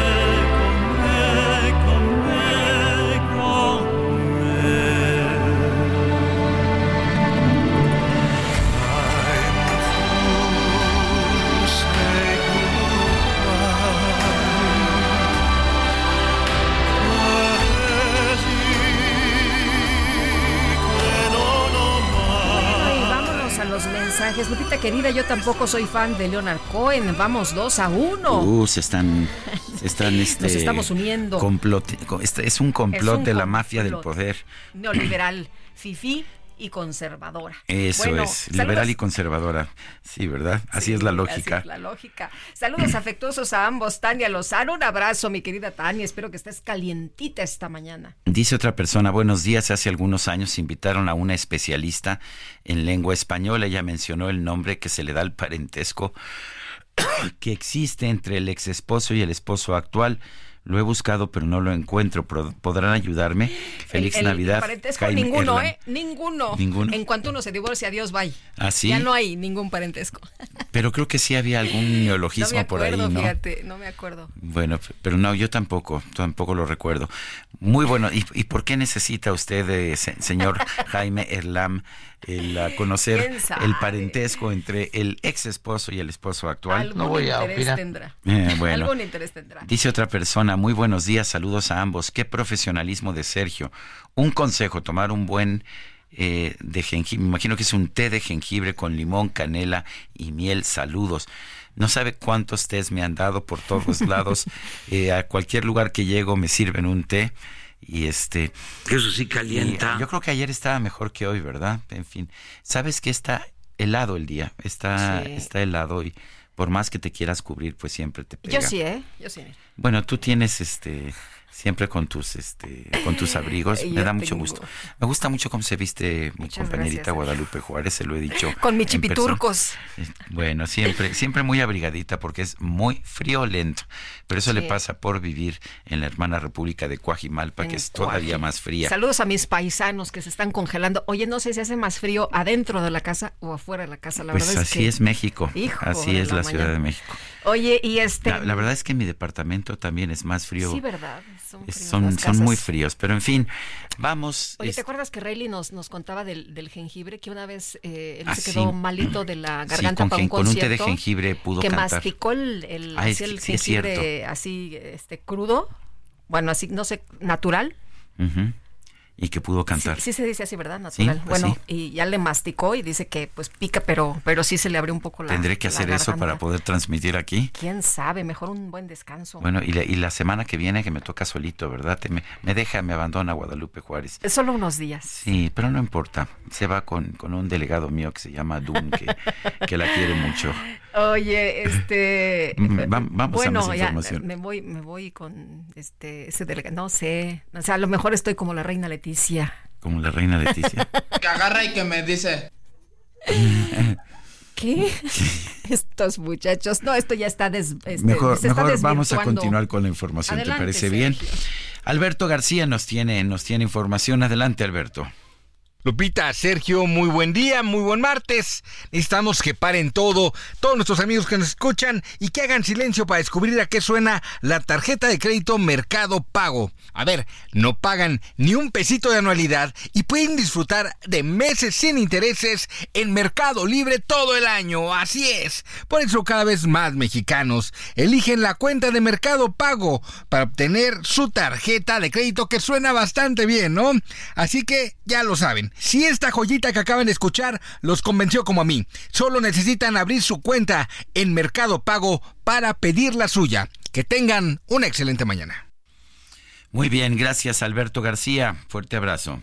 Bueno, y el subsecretario de Salud, Rui López Ridaura, confirmó que la curva epidémica de COVID-19 ha ido disminuyendo de manera continua. Vamos a escuchar.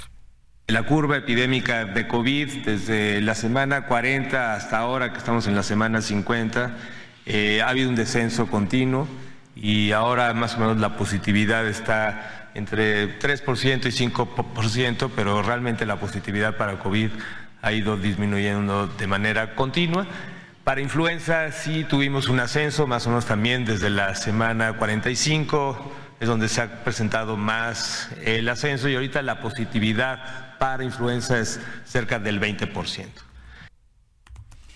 Bueno, pues dice que la positividad ha bajado. Esto es en pruebas, pero si no se hacen pruebas, y en México pues nunca se hacen pruebas, entonces la positividad baja, por supuesto. Bueno, en realidad es depende de las personas que se hagan las pruebas, ¿no? Pues sí, también. Y bueno, en Estados Unidos, por ejemplo, en los primeros meses, de, en los primeros días de, de diciembre, hubo 22 mil hospitalizaciones por temas relacionados con COVID. Así que, bueno, pues ahí están las diferencias de lo que tenemos prácticamente aquí con el vecino del norte. Bueno, madres buscadoras se manifestaron ayer en Palacio Nacional para exigirle al presidente López Obrador el derecho de réplica ante la nueva estrategia para buscar a desaparecidos en el país. Fernanda García, adelante, buen día.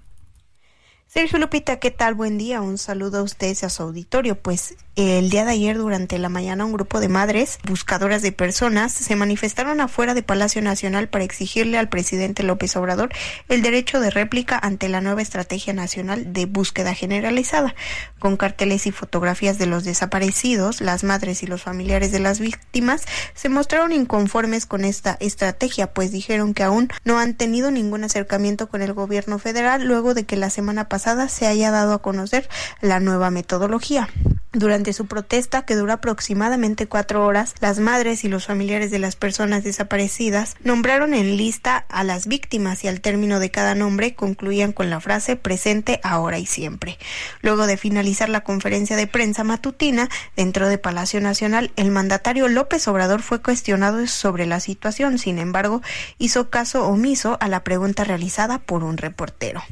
Tras no ser escuchadas ni atendidas por el presidente, las madres buscadoras tomaron sus pancartas y se dirigieron a la Secretaría de Gobernación, destacando que venían por sus hijos, ya que según los datos que presentó el gobierno junto con otras instituciones, solo se determinaron a 12.377 personas desaparecidas confirmadas, dejando de lado a más de 80.000. Finalmente, tras no ser atendidas en ninguna de las dos instituciones, las buscadoras bloquearon Reforma e Insurgentes. Es la información que les tengo. Sergio Lupita, hasta luego.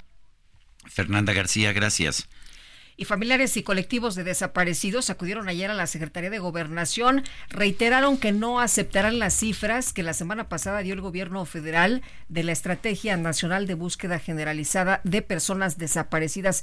Carlos Castro, familiar de una persona desaparecida, está en la línea telefónica. Don Carlos, gracias por platicar con nosotros esta mañana. Muy buenos días. Sí, buenos días.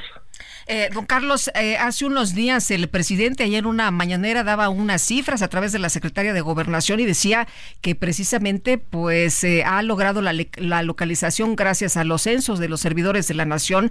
Eh, pues eh, hay personas que han sido localizadas y que bueno, después de esta cifra, de esta depuración, pues parece que nada más hay 12 mil personas desaparecidas en el país.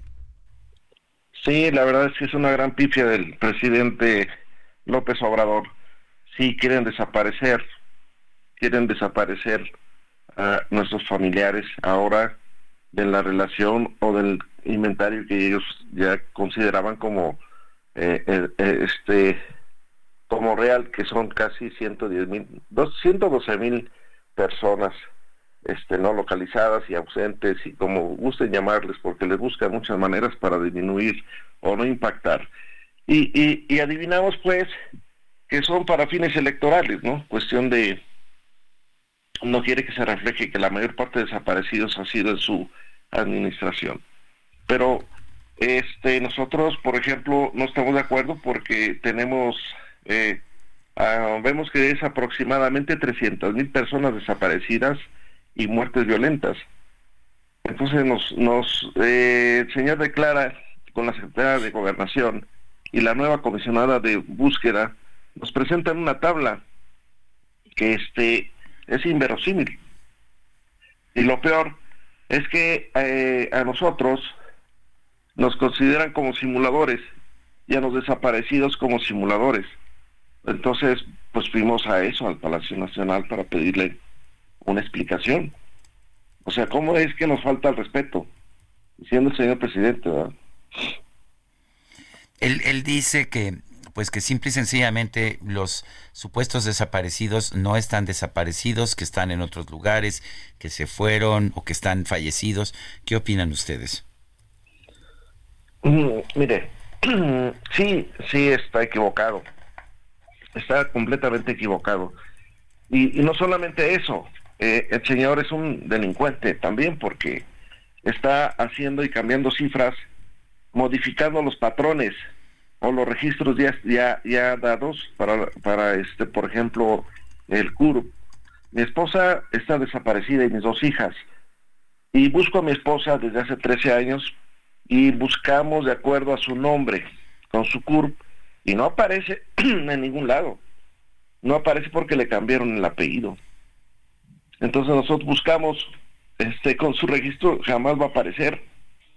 Y así como eso, por ejemplo, quienes van a hacer o hacen las visitas esos famosos siervos, que son una, eh, es una revictimización y una manera muy mm, inhumana de hacer sus, sus, sus este... Mm, es cierto, don Carlos, que llegan los siervos de la nación a las casas y les dicen, no esconda a la persona, sabemos que está aquí, eh, que salga. ¿Es cierto que con esos términos se refieren a los desaparecidos?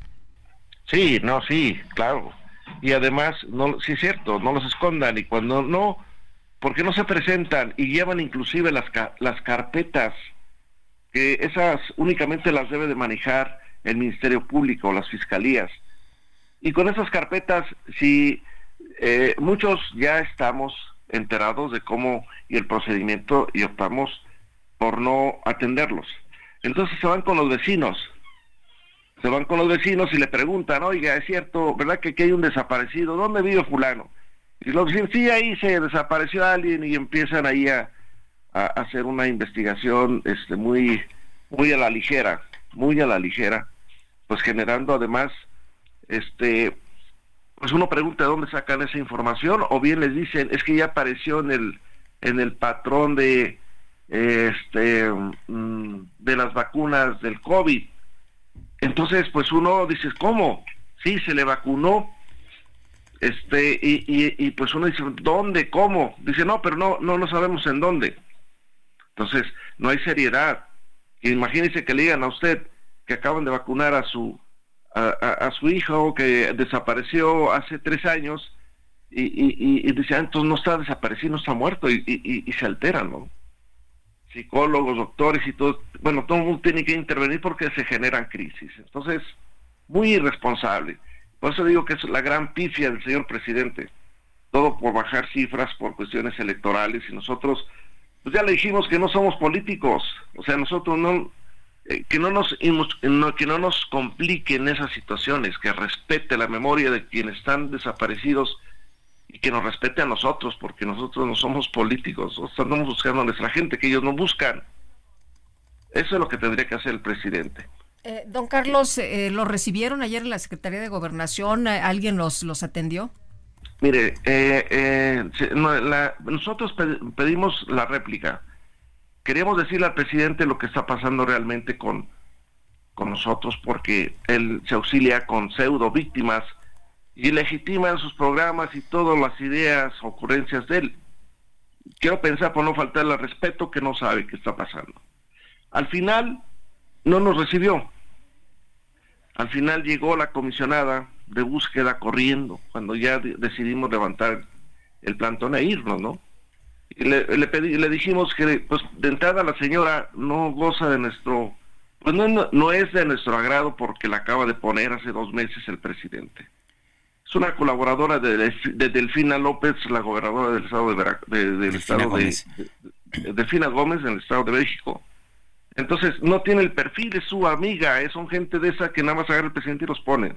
Oiga, don Carlos, y el presidente dice que la, la comisionada anterior, Carla Quintana, mentía. ¿Usted qué opina? Que era conservadora y enemiga. Mire, a Carla, a Carla Quintana, hace cinco años, le decíamos encinas, la señora no tiene el perfil, no tiene que hacer nada ahí.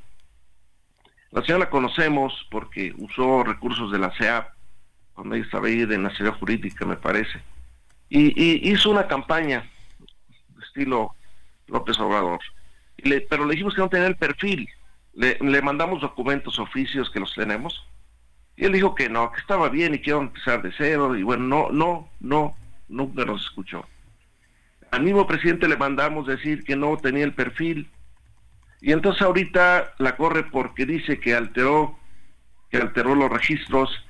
Pues es que siempre se le dijo que la señora nada más andaba con el, junto con Encinas tomándose fotografías. Y creo, creo que sí, en parte sí tiene razón. En parte sí tiene razón pero el mayor este problema ahí es que no, como no tienen el perfil, no saben ni qué hacer. Y, obviamente al personal que contratan pues, son recomendados y nada más se dedican a sacar el trabajo como puedan. Pero si hay errores garrafales, por eso es que también ahorita le pedimos que a la señora Delfina, que está peor que Carla, que, que, la retire, que ponga alguien con el perfil. Porque entonces nosotros tenemos cinco años desperdiciados eh, en, en el trabajo de búsqueda.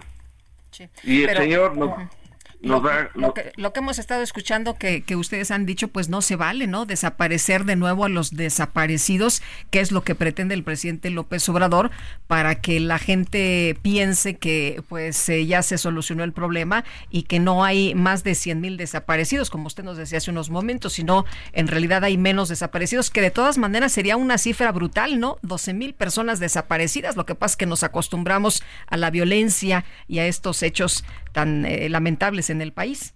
Es que quiere reconocer 12 mil, quiere quitar casi 100 mil, desaparecerlos. Y desaparecerlos, desaparecerlos de esas listas es a lo que yo me refiero. Es que jamás van a aparecer. El señor está desapareciendo casi 100 mil.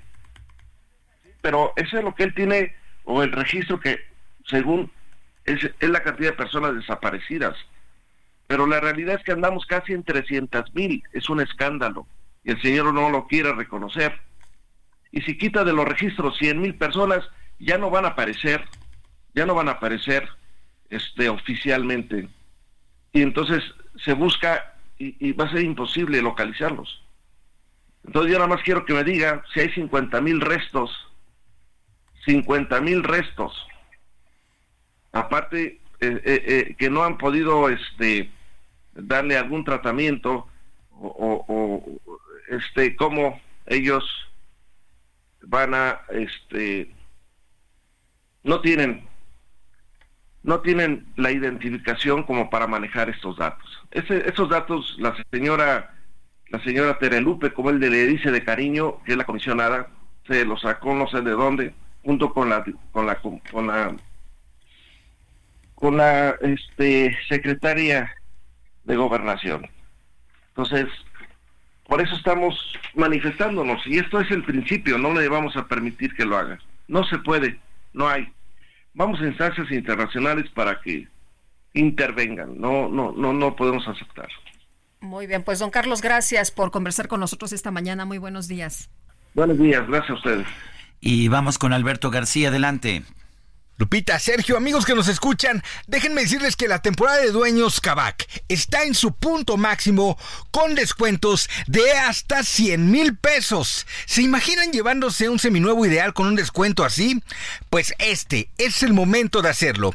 Solo visiten cualquiera de las tiendas Kavak y ahí encontrarán miles de autos de todas las marcas.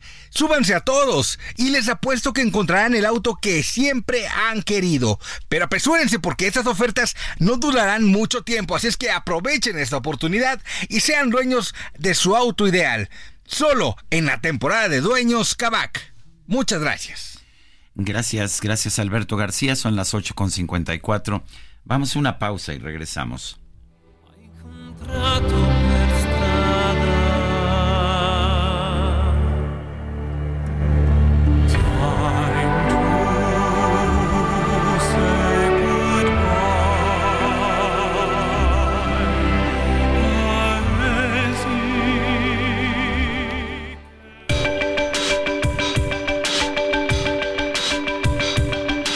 Sergio Sarmiento y Lupita Juárez quieren conocer tu opinión, tus comentarios o simplemente envía un saludo para ser más cálida esta mañana.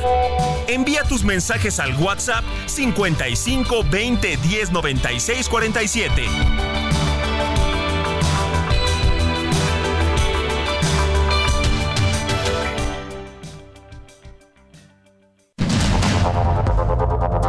Continuamos con Sergio Sarmiento y Lupita Juárez por el Heraldo Radio.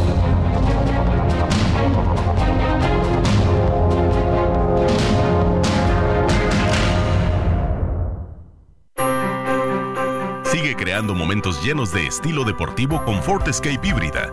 Estrena a 24 meses sin intereses y seguro promocional. Visita a tu distribuidor Ford más cercano.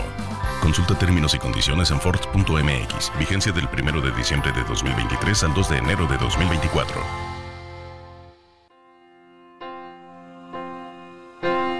Tu lugar es a mi lado. Hasta que lo quiera Dios. Sabrán cuánto te amo. Cuando por fin seamos dos. Y nunca estuve tan seguro de amar así sin condición.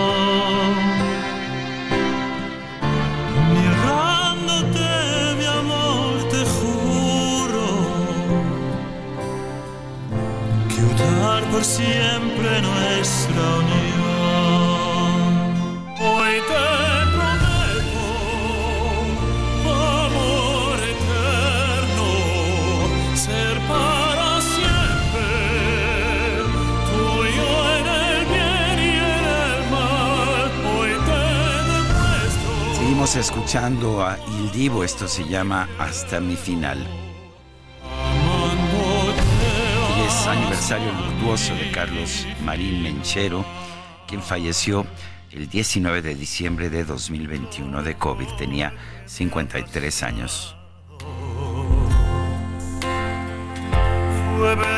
Y vámonos a los mensajes. Buenos días, Sergio Lupita. Quiero comentarles que acudimos nueve amigos y amigas al paseo nocturno de Trajineras en Xochimilco el 15 de diciembre. Cuando ya íbamos de regreso al embarcadero, se nos emparejó otra trajinera de seis hombres y mujeres armados y nos asaltaron. Nos quitaron carteras, celulares, bolsas y hasta las chamarras. Se llevaron al remero y nos dejaron ahí hasta que llegó otra trajinera a auxiliarnos. Nos quejamos con la administración y nos dijeron que ya no les pagáramos nada y que ellos iban a denunciar a la alcaldía pero que ya en otras ocasiones lo han hecho y no tienen respuesta de la alcaldía ni de las autoridades. Hagan un llamado a sus radioescuchas y que tengan cuidado y no eh, pues vayan a las trajineras, todos están coludidos. Buen día para todos. J. Car Cisneros, pues Increíble, que- ¿no? Increíble lo que está pasando y bueno, pues eh, habla de, de la seguridad que hay en distintas zonas de la Ciudad de México O de la falta de seguridad. y de la falta de seguridad Y, a ver, que hay en amigos, distintas zonas de la este, Ciudad de México. Qué importante para Xochimilco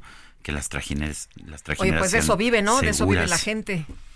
Dice otra persona, hola, buenos días, feliz martes. Es muy triste que en nuestro México parece que cada vez son más los malos que los buenos. Solo nos queda la esperanza de un mejor mañana. Ana Delgado. Y dice Miguel Ortega, y sí me gusta, ¿eh? Sí me gusta Leonard Cohen. Saludos y buen día. Ya ves, hay, hay gente a la que le gusta Leonard Cohen, no estoy yo solito. Son las nueve con cuatro minutos y Vamos con Mónica Reyes. Mónica, ¿cómo estás? ¿Qué nos tienes esta mañana? Hola, muy buenos días, Sergio, Lupita. Buenos días, Moni. Pues aquí andamos con este frío, casi nueve grados la temperatura. ¿eh? Sí, ya está calentito, ¿eh? Sí, por ya bueno, está en la calientito, mañana calientito, estaba. pero afuera. En la mañana estaba a 5. Sí, a 5 y 4. Bueno, pues hoy que les vengo a decir, amigos del Heraldo Radio. Les siete, quiero... siete grados, Siete ¿eh? grados, siete grados ¿verdad? aquí en Benito Juárez. Ay, Dios mío. Bueno, pues les quiero platicar que la Casa de Moneda tiene grandes descuentos en relojes. Estos relojes, fíjense amigos, están hechos con medallas llenas de historia de la Casa de Moneda más antigua del continente americano y ahora tienen hasta el 70% de descuento. Este puede ser un regalo que distingue sus piezas increíbles con motivos únicos, desde la piedra de los soles hasta las, hasta las famosas columnarias, monedas que fueron usadas en el comercio mundial desde los años 1732 hasta el año 1800. Yo los invito a que aprovechen los grandes descuentos en este mes de diciembre. Consulten toda la información en Facebook como arroba Casa de Moneda MX, en Instagram como arroba Casa Moneda Mex y por supuesto por X por Casa de Moneda MX. Así es que ahí está la invitación para la Casa de Moneda. Muchas gracias, los veo al ratito. Muy bien, Mónica, gracias. Es Mónica Reyes cuando son las nueve de la mañana.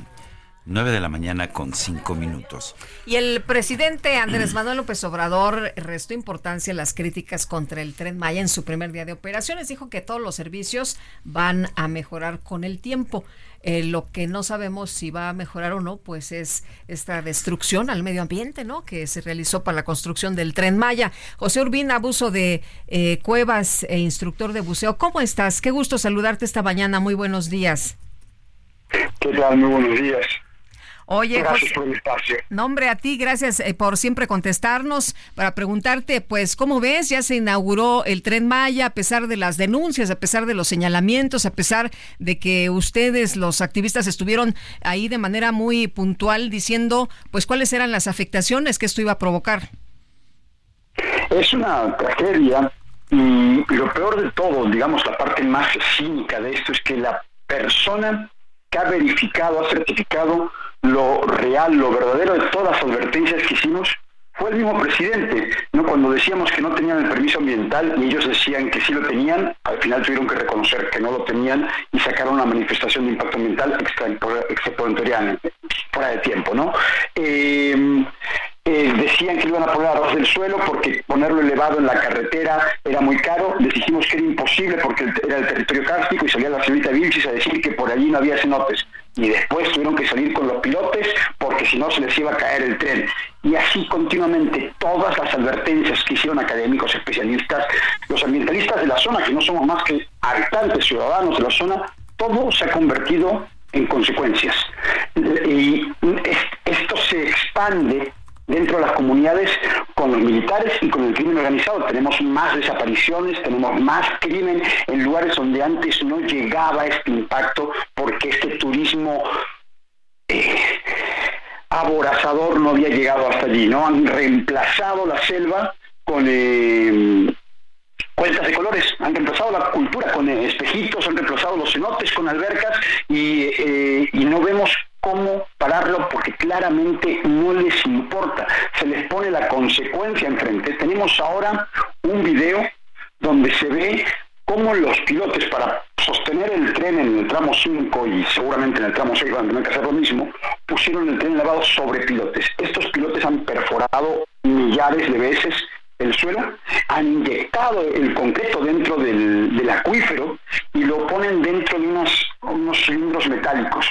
Ya tenemos el video donde se ve este cilindro metálico corroyendo el acuífero se los ponemos enfrente y aún así niegan el impacto, se deslindan completamente las consecuencias y te recitan las virtudes del tren, cuando las virtudes de los trenes nunca fueron lo que estuvo en discusión. lo que estaba en discusión era lo mal planeado de este tren, que se imponía con un decreto porque no podían lidiar con las leyes ambientales y que no era útil para la población. Es tremendo que lo presuman diciendo no hay un tren como este en el mundo. Pues, sí, sí los hay, tienen 30, 40 años de antigüedad. Los trenes nuevos en el mundo rebasan los 300 kilómetros por hora y la misma Alstom está inaugurando trenes que funcionan con hidrógeno en Europa. Entonces, es trágico el cinismo con el que se hace esta pseudo inauguración y a lo que apunta todavía este proyecto. Lo peor de todo es que parece que tendremos que seguir pagándolo por siempre. Me parece que no hay forma de que este tren pueda ser rentable, aunque el presidente decía que en seis años sería rentable. No sé qué es lo que planeen hacer. Aquí hay una falta que nos, algo que nos falta. No sé qué planeen sacar de la selva o que planeen meter en la selva para hacer esto rentable, porque definitivamente del servicio turístico, del servicio de pasajeros, no van a ganar un centavo, vamos a perder dinero para siempre.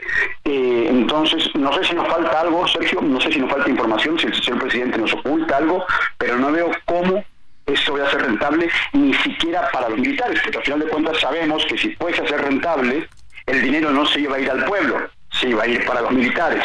Entonces, no, la verdad es que no, no veo qué, fin más que el explotar la selva no supieron reconocer el valor de los recursos naturales y solamente ven como lo dijo la misma gobernadora, el territorio inhóspito de la selva, que es una confesión de no comprender lo lleno de vida que está. Eh, quieren poner hoteles, quieren poner condominios, quieren poner granjas, quieren poner eh, eh, minas y así, así hacer dinero, porque no saben reconocer el valor de la naturaleza. Muy bien, pues José, muchas gracias por platicar con nosotros esta mañana. Muy buenos días. Estamos a sus órdenes y espero que en el 2024 eh, podamos cambiar el rumbo de esta situación. Recordar qué fue lo que nos llevó a este momento y verdaderamente era un golpe de timón. Muy bien, pues muchas gracias. Buen día. Hasta luego. Son las 9 de la mañana con 11 minutos y ahora sí ya viene, ya la veo venir mi querida Guadalupe y ya está aquí con nosotros. Muy navideña, ¿verdad? Pues así está. La micro deportiva. A ver, ¿por qué no la pones?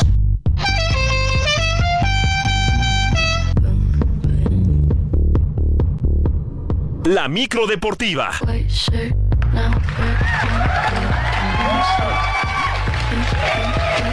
Los voy a acusar con sus mamás.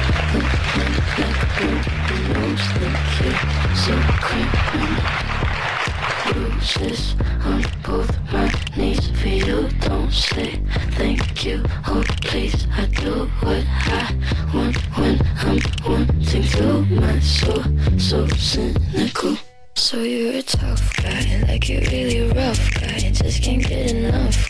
Pues ya está con nosotros Julio Romero. ¿Cómo estás, mi queridísimo Julio? Muy bien, mi querido Sergio Lupita. Muy buenos días, amigos del auditorio. Qué placer saludarles. ¿Cómo estás? Aquí no paramos, no hemos parado desde el viernes y eso se nota. Eso se nota porque, pues vivan las posadas, ya nos acercamos la fiesta, todo lo que da. Ya saben que esta micro lo único que busca es el mínimo, el mínimo pretexto para treparle a los WhatsApp y las cosas.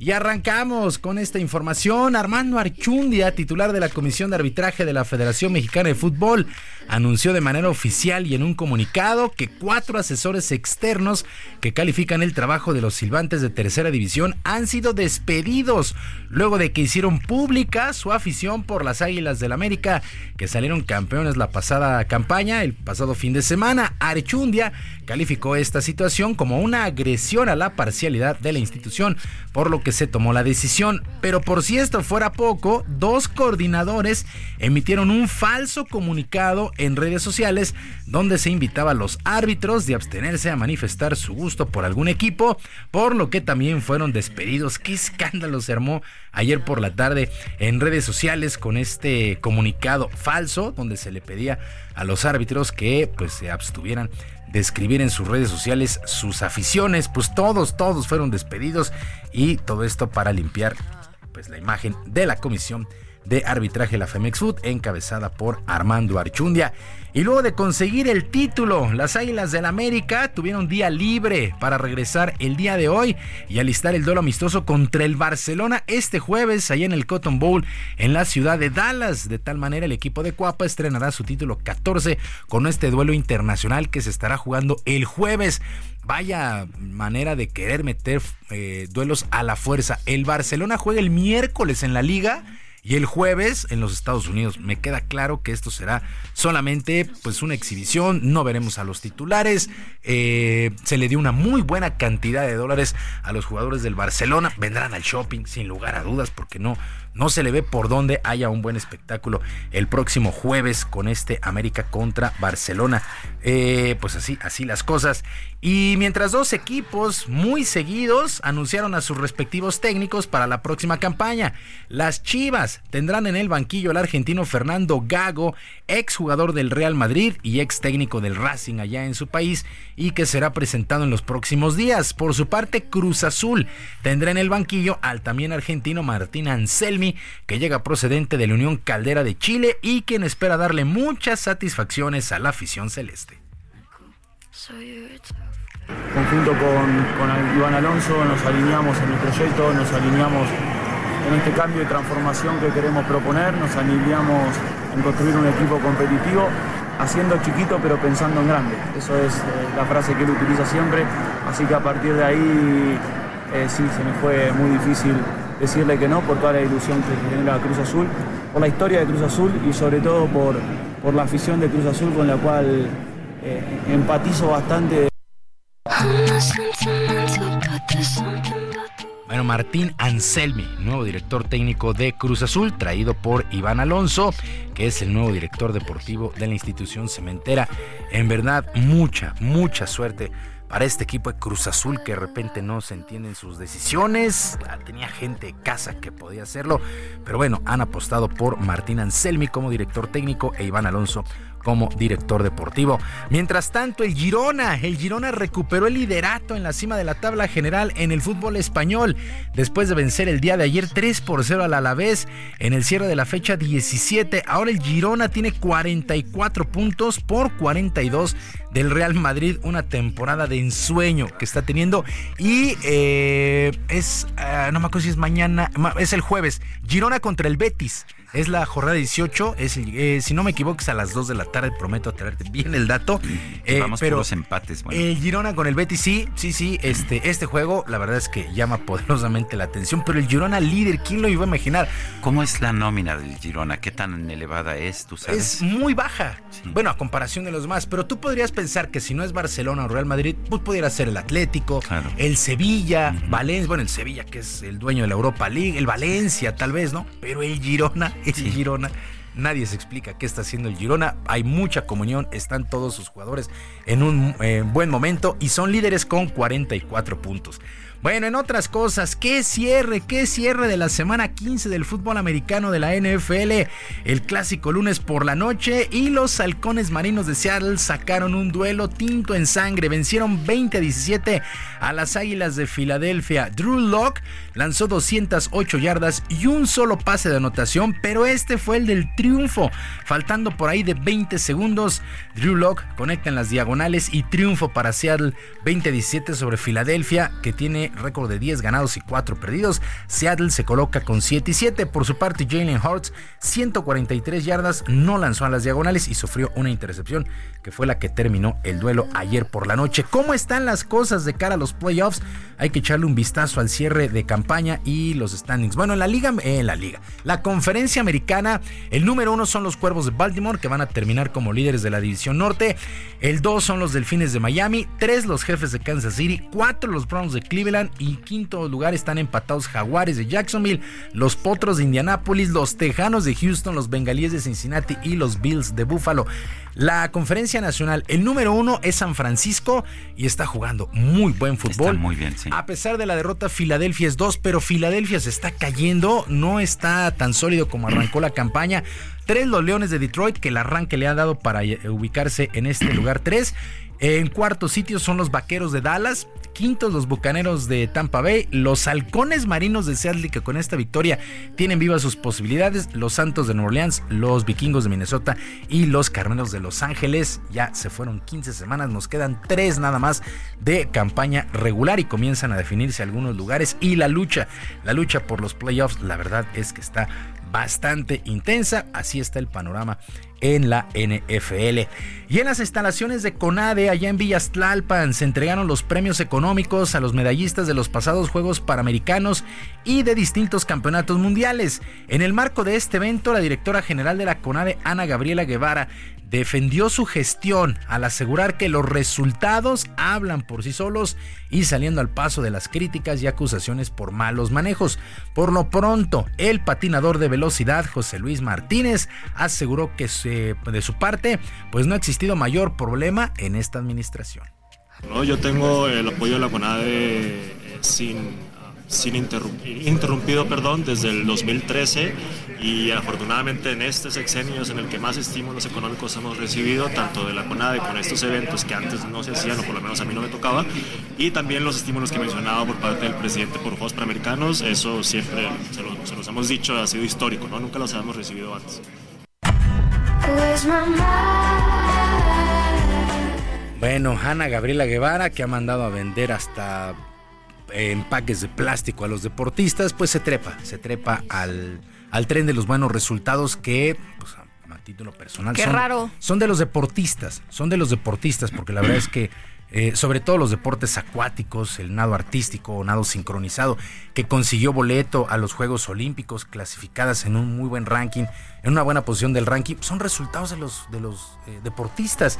Eh, se ha apoyado lo mínimo, ha escondido el dinero, ha tenido declaraciones pésimas, pero bueno, se trepa, se trepa a este tren de los resultados de los deportistas. En fin, así las cosas. Lo bueno es que ya se entregaron estas, eh, estos estímulos económicos, que había que señalar lo que Ana Guevara había propuesto, que estos apoyos económicos a los medallistas panamericanos se fueran para ayudar a Acapulco.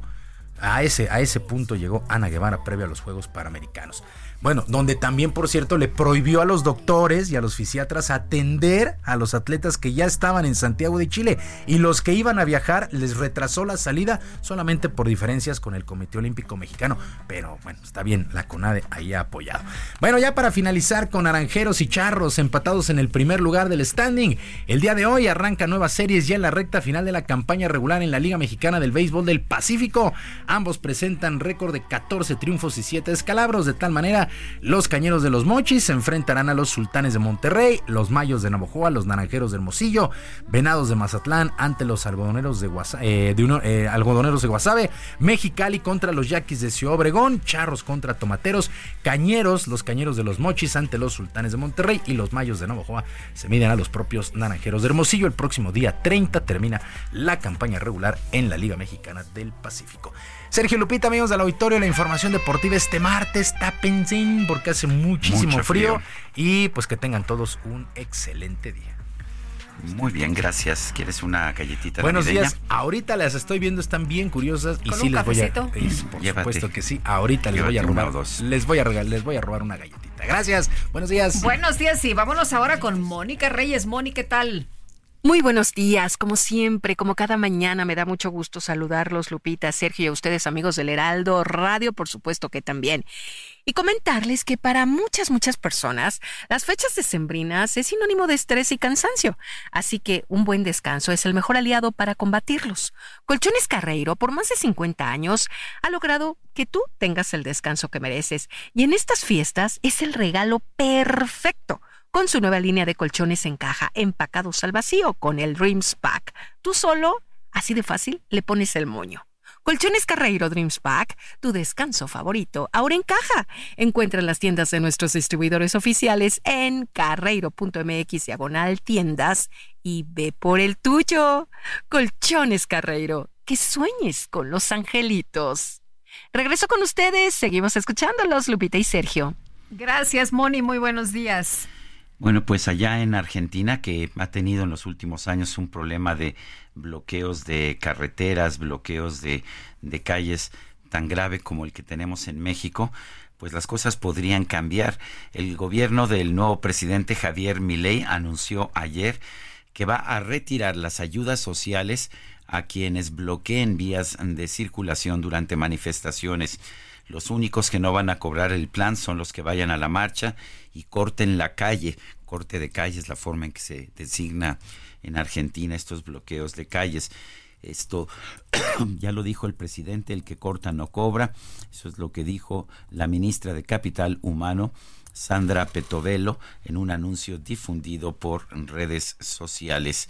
Bueno, pues eso es, esa es la, la amenaza que están, uh, que están poniendo a aquellos que lleven a cabo estos cortes. El anuncio de la, de la ministra se conoce dos días antes de una marcha organizada por ciudadanos conocidos popularmente como piqueteros para este miércoles, justo al cumplirse un nuevo aniversario del estallido social de 2001 que dejó decenas de muertos por la represión eh, policial. A los beneficiarios de planes sociales sepan que nadie puede obligarlos a ir a una marcha bajo amenaza de quitarles el plan. Eso es lo que dice la funcionaria y que más bien a todas las organizaciones que entreguen planes sociales se les cortarán estos y se eliminará la intermediación. Son las 9 con 24. Vamos a una pausa y regresamos.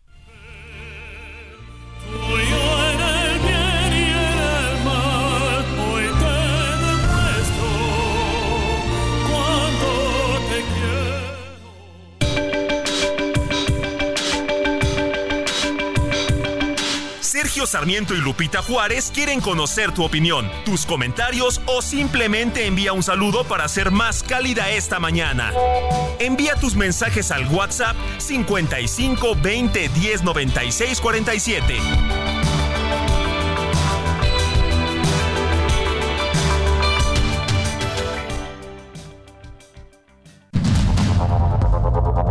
Continuamos con Sergio Sarmiento y Lupita Juárez por el Heraldo Radio.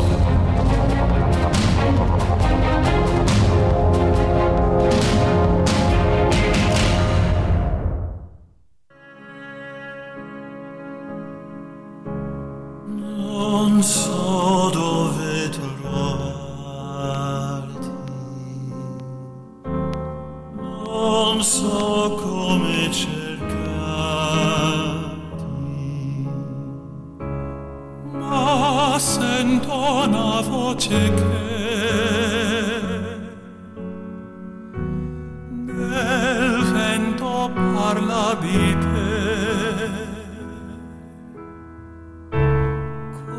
Quest'anima senza cuore aspetta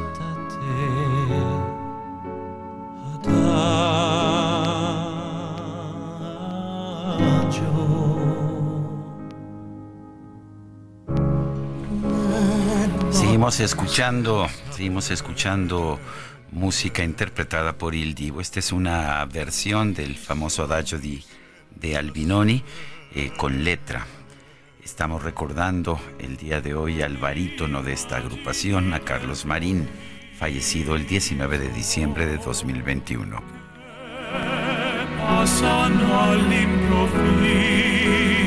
Bueno, y vámonos, vámonos a los mensajes, mi querido Sergio. Nos dice eh, una persona de nuestro auditorio, Sergio, no solo es la parte financiera la del fracaso de la obra denominada el Tren Maya, sino también haber arrasado sin misericordia árboles, cenotes, fauna y flora de nuestra gran región tan gloriosa y reconocida a nivel mundial como reserva ecológica, considerada como patrimonio cultural y natural de la humanidad, de manera tal que se ha cometido realmente un terrible ecocidio. Felicidades por su programa. Muchas gracias. Y dice otra persona, los familiares de denominados desaparecidos no reconocen su responsabilidad de que su familiar haya sido asesinado por meterse en grupos delictivos o bien no quieren verlos. ¿Quién va a tener secuestrado a, alguien años? También generan gastos y no más porque sí. La verdad estoy completamente en desacuerdo, no nos pone su nombre. La enorme mayoría de los desaparecidos son personas comunes y corrientes que han sido secuestrados o que han sido asesinados y cuyos, cuyos cuerpos no han sido encontrados. Y, y esta, esta tendencia que pues que favorece tanto al presidente de criminalizar, de culpar a las víctimas de los crímenes que sufren me parece inaceptable. Pues sí, eh, nos decía hace un momento la persona que entrevistábamos que tiene tres familiares desaparecidos, Sergio, ya me imagino la desesperación, la angustia de que pasan los años y que la autoridad no te ayuda y que tú solo tienes que andar buscando con una varilla encajando en la tierra para ver si hay restos humanos y si esos restos coinciden con el ADN, que muchas veces ni siquiera hay bancos de ADN, ¿no? Para saber si se trata de la persona de, que estás buscando de tu ser querido. Nos decía, hay 50 mil restos. Bueno, oye, ¿le trajiste el pastel y las velitas a Mónica Reyes? Este, sí, ahí están esperando, hasta el mariachi, ya está, el mariachi navideño.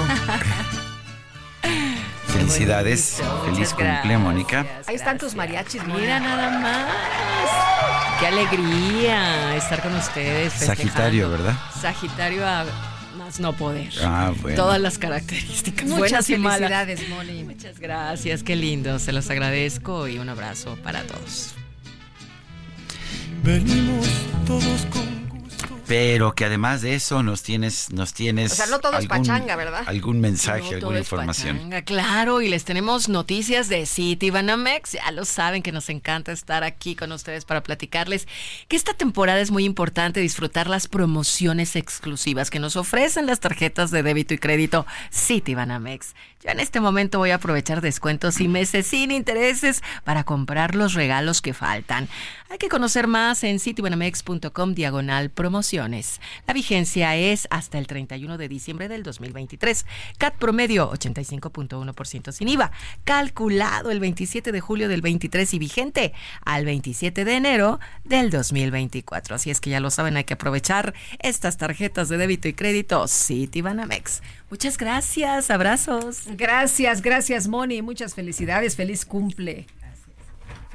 La Corporación Ángeles Verdes inició el operativo vacacional de invierno 2023.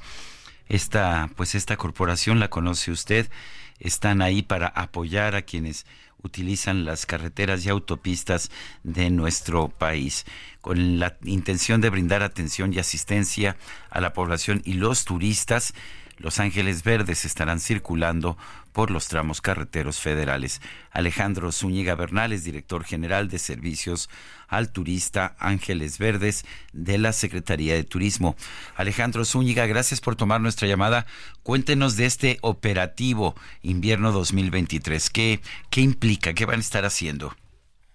Muy buenos días, Sergio Lupita, les saludo con mucho gusto, como siempre. En efecto, Sergio, desde el pasado 13 de diciembre, en lo que es el estado de Veracruz, se dio el banderazo para el inicio de este operativo vacacional invierno 2023, que va a constar en, cuanto al periodo del 13 de diciembre al 7 de enero de 2024. En él estaremos desplegando en Ángeles Verdes nuestro mayor potencial de capital humano. Estamos alrededor de 724 elementos que estaremos tanto en, el centro de gestión como en campo operando para dar la atención a estos servicios de asistencia carretera que nos utilicen. Estaremos utilizando más de 315 unidades vehiculares, eh, de las cuales 70 son de última generación. Estamos eh, fortaleciendo los tramos carreteros de los principales ejes carreteros y bueno, aspiramos y estamos con la proyección de que daremos una atención de a más de 13 mil servicios de asistencia en este periodo vacacional que al cual le pedimos siempre al turista que tome todas las precauciones, que son eh, temporadas de alto aforo vehicular y con ello pues, tenemos que incrementar las medidas de protección y de prevención para hacer de lo que queremos que sea un viaje de disfrute y no un viaje que tengamos que contar una mala experiencia, Sergio Lupita. Alejandro, muy buenos días. ¿Hay eh, carreteras en las que ustedes tienen desplegados más elementos de Los Ángeles Verdes? ¿Las tienen identificadas por el tema este de, de que haya un poco más de, de percances? Sí, sí, en efecto tenemos desde el Centro de Geointeligencia que se inauguró el año pasado, hemos hecho un trabajo de análisis estadístico que nos permite determinar, Lupita, ese tipo de condiciones y de variables para ajustar nuestra cobertura. Puedo dar por, eh, eh, por un ejemplo en este diciembre que nuestra cobertura en los primeros días, que por cierto empiezan hoy, hoy hasta el día lunes, fortalecemos todo lo que son las rutas de la frontera norte de nuestro país hacia el interior de la República. Por ejemplo, hoy está saliendo un contingente muy fuerte de, de número de vehículos, más de 3.000 de conacionales que están cruzando la frontera de Nuevo Laredo y se dirigen hasta Querétaro y Puebla. Entonces, con, con la estadística y con la experiencia que se ha acumulado, fortalecemos ese tramo, e, ese eje carretero que va desde Nuevo Laredo hasta el centro del país y bueno, es donde hemos estado ajustando. Igualmente lo hacemos eh, del Matamoros y de Reynosa, donde son los otros destinos.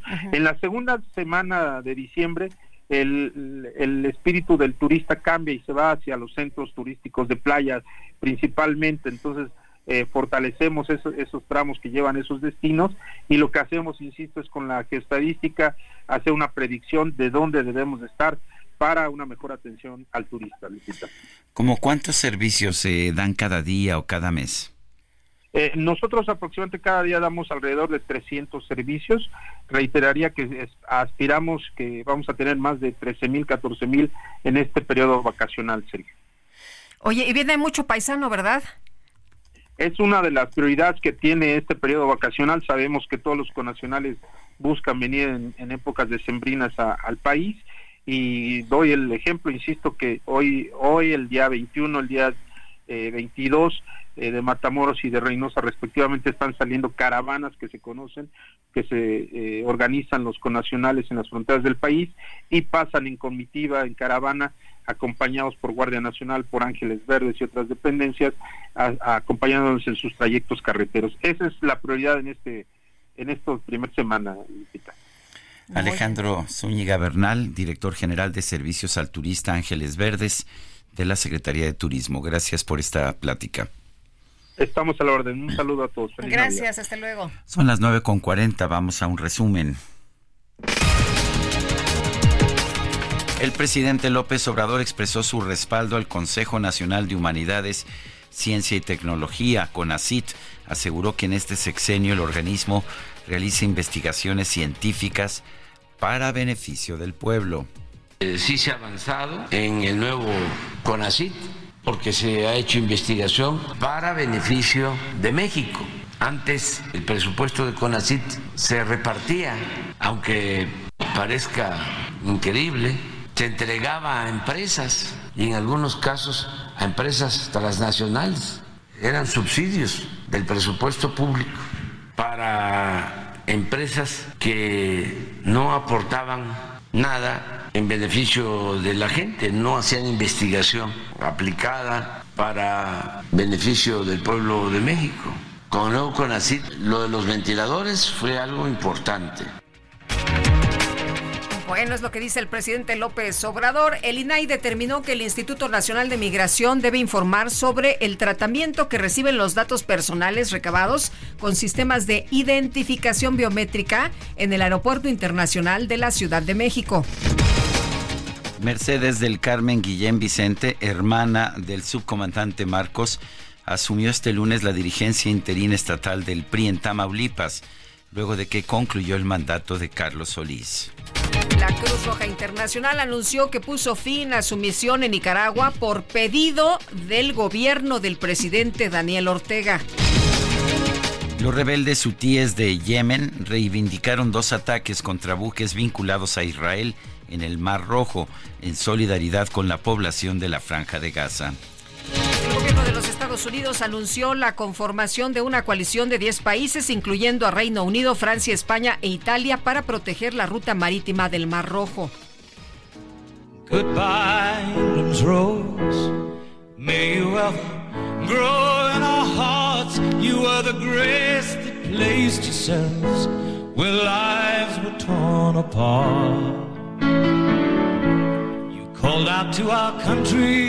La casa de subastas Julian's Auctions informó que el pasado fin de semana se vendió un vestido de noche que utilizó la princesa Diana en 1985 durante una gira real en Italia.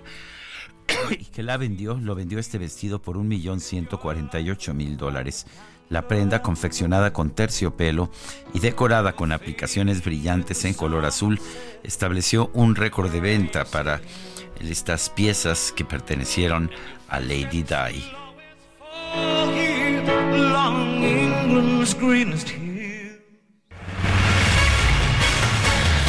Bueno, y la Secretaría de Turismo estimó que durante la temporada vacacional de invierno esperan recibir un aproximado de 236 mil turistas. Vamos a platicar con Miguel Torruco, secretario de Turismo Federal. ¿Qué tal? Muy buenos días. Muy buenos días, me da mucho gusto saludarlos. Eh, Miguel, pues empieza la temporada de vacaciones y bueno, pues el desplazamiento de muchos mexicanos a lo largo del territorio nacional, pero quisiera empezar por Guerrero. ¿Cómo ves la situación por allá? Bueno, eh, poco a poco se han ido restableciendo bares, restaurantes y hoteles. Eh, consideramos que para el mes de diciembre eh, puede ya, hoy en día ya empiezan a haber reservaciones, la playa, las playas están limpias en Caleta, Caletilla, Santa Lucía. Han hecho un gran esfuerzo los acapulqueños y pues también ya los hoteles, algunos empiezan a estar ya en condiciones para recibir turistas y ya empiezan a haber reservaciones y fluido de turistas. No de lo que se esperaba en la en la vacación, ¿verdad? Que se esperaban cerca de 630 mil turistas nacionales en un 98%. Eh, ¿como cuántos, como cuántos hoteles están funcionando y cuántos cuartos están disponibles? Ahorita ya nos han reportado más de 2.500 cuartos eh, el, último conteo nos los van a mandar el día de mañana. Consideramos que puede ser hasta 3.500, 4.000. Eh, Miguel. De, todo lo que es desde Caletilla hasta Punta Diamante. Y, y, bueno, eh, ¿qué, ¿qué, pasa con el resto de la República Mexicana? Ya todo mundo listo. Eh, generalmente nos dicen, bueno, esta primera semana eh, la gente se va a sus casas a visitar a la familia, pero la segunda escogen destinos ya de playa. Bueno, el, la vacación que empieza empezó del 13 de diciembre y termina el 7 de enero, eh, y dimos el banderazo, acudieron más de 30 dependencias. Estimamos se desplacen en todo el territorio de 36.5 millones de viajeros entre turistas y excursionistas.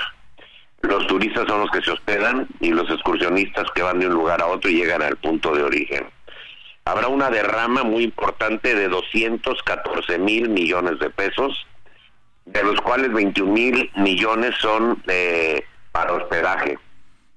También se contempla eh, que 18.5 millones de turistas se hospeden en hotel y en otras formas de hospedaje, eh, familiares, amigos y de plataformas. El 78% será nacional y el 22% internacional. Así que, pues de los que se hospedan en hotel, 8.4 millones van a hoteles, eh, 10.1 eh, en otras formas de hospedaje, familiares y plataformas. Les recuerdo que ya las plataformas logramos que paguen impuestos porque había prácticamente, no había piso parejo con la hotelería organizada. Esa fue una lucha que traíamos desde que fui el presidente de los hoteleros, que tuve esa distinción y ahora pues se convirtieron ya no en extra ofertas, sino se habían convertido en lo que es eh, plataformas. Ya pagan el IVA, ya pagan el impuesto sobre la renta y en 15 estados de la República ya pagan el, eh, eh, el, impuesto de hospedaje. Así que dentro de los próximos 3, 4 meses va a ser un trabajo intenso para que el 100% ya estén dentro del sistema tributario. Eh, Miguel, ¿qué porcentaje es el turismo de, la economía nacional? Bueno, el, eh, la economía nacional es el 8.6%. Eh, hoy en día tenemos 28 mil millones de dólares por concepto de turismo de divisas, captación de divisas del año pasado. De acuerdo a las tendencias de enero a octubre con la expectativa ya de diciembre y las reservas, vamos a obtener arriba de 31 mil millones de dólares. Ello es muy importante porque nos hemos reposicionado, eh, estimado Sergio. Muy bien, pues Miguel, muchas gracias por platicar con nosotros esta mañana. Muy buenos días. Muy buenos días y que por favor todos compren ahora para regalar artesanía mexicana para hacerle el día a una familia mexicana. Muy bien, tomamos nota. Gracias, hasta luego. El gobierno de Zacatecas informó ayer que la Embajada de Ecuador solicitó el 12 de diciembre a la Fiscalía General de Justicia del Estado que interviniera en la búsqueda de ocho personas, dos mujeres, dos hombres y cuatro niñas migrantes en tránsito hacia los Estados Unidos. Estas personas desaparecieron desde el pasado 10 de diciembre eh, y bueno, pues desaparecieron eh, en este, en, un municipio eh, presuntamente de Zacatecas. Sin embargo, según información que da a conocer la propia Fiscalía General de Justicia y de Zacatecas, de Zacatecas, se determinó que los migrantes no fueron agredidos en su tránsito por la entidad. dice que que no porque no hayan sido localizados se dio en Zacatecas el hecho. De acuerdo a lo informado por la propia Fiscalía, la última geolocalización de uno de los teléfonos se da en Durango y no en Zacatecas, no en nuestro estado, es lo que señala un funcionario de la, de la Fiscalía de, de Zacatecas. Son las nueve de la mañana, nueve de la mañana con 49 minutos. Vamos a un resumen de la información. El subsecretario de Prevención y Promoción de la Salud, Rui López Ridaura, aseguró que la subvariante del COVID-19 JN1, conocida como pirola, no representa una alerta para nuestro país de todas las variantes eh, está predominando la JN1 y aquí en México de las muestras que hemos tomado de agosto a la fecha eh, hemos encontrado una, un caso de esta variante JN1 aquí en la Ciudad de México. Eh, pero realmente digo sí esperamos porque lo que se ha visto en el mundo es que haya un incremento de esto. Lo que nos habla que seguramente tiene mayor capacidad de transmisión pero por lo que se sabe de los casos que hemos tenido en Europa y que se ha tenido a nivel global, es una enfermedad que no tiene un cuadro ni clínico más grave, ni tiene así una complicaciones identificadas. Por su parte, el presidente López Obrador aseguró que no tiene previsto regular los precios de las vacunas contra el COVID-19 luego de que la COFEPRIS autorizó comercializar las fórmulas de las farmacéuticas Pfizer y Moderna. No es, como quieren algunos, la libertad del zorro en el gallinero eh, pero sí, el que quiera eh, va a poder comprar la vacuna. Y no estoy muy de acuerdo en eh, regular precios, porque hay vacunas, yo me vacuné hace como un mes, me puse las dos vacunas, la de COVID y la de influenza, y muy bien, ni siquiera tuve reacción. Las autoridades del Estado de México confirmaron la detención de Andrés N., coordinador de asesores del expresidente municipal de Toluca, Raimundo Martínez. Se le investiga por el delito de secuestro express con fines de extorsión. Las autoridades de China reportaron un saldo de por lo menos 127 muertos y 734 heridos a causa de un sismo magnitud 6.2 que afectó las provincias de Gansu y Qinghai. Los rebeldes hutíes de Yemen, respaldados por Irán, advirtieron que van a continuar con sus ataques a buques mercantes en el Mar Rojo, a pesar de que Estados Unidos anunció una estrategia internacional para proteger esa vía marítima.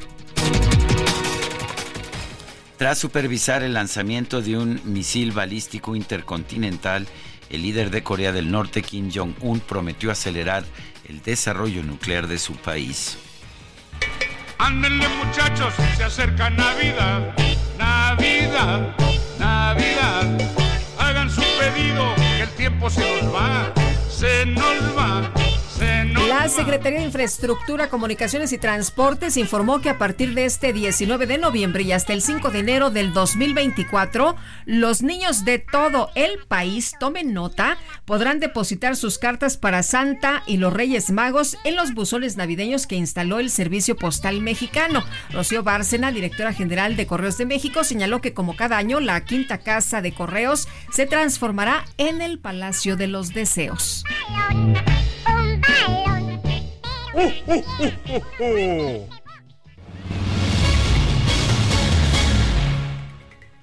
El gobernador de Texas, Greg Abbott, firmó la ley SB 4 que permitirá a la policía estatal y a la policía local de Texas detener a los inmigrantes que se crea se encuentran ilegalmente en el estado.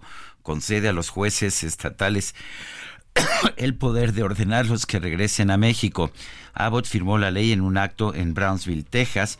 Está programado que esta ley entre en vigor a principios de 2024, aunque los grupos de derechos civiles han dicho que van a presentar una demanda y lo más probable es que la ley termine en la Suprema Corte de Justicia de los Estados Unidos. Con esta ley, el ingreso ilegal desde un país extranjero se convertirá en un delito estatal. El gobierno de Texas podrá acusar a los migrantes de un delito menor de clase B con castigo de hasta seis meses de cárcel o dos mil dólares de multa. Lupita, se nos acabó el tiempo, son las 9.53. Pues vámonos entonces, que la pasen todos muy bien, disfruten este día y nos escuchamos mañana a las 7 en punto. Y nos vamos con esta, ¿verdad?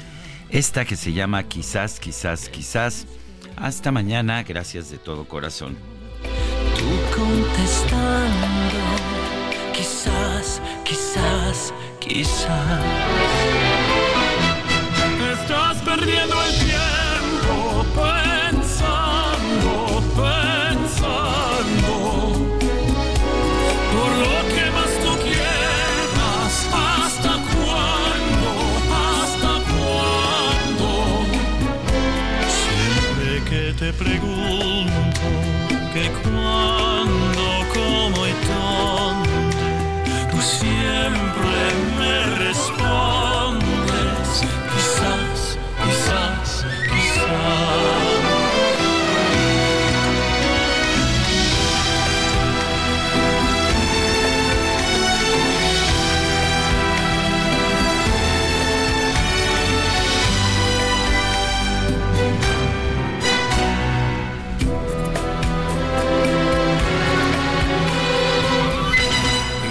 pasan los días y yo desesperando y tú Bueno, hay que seguir.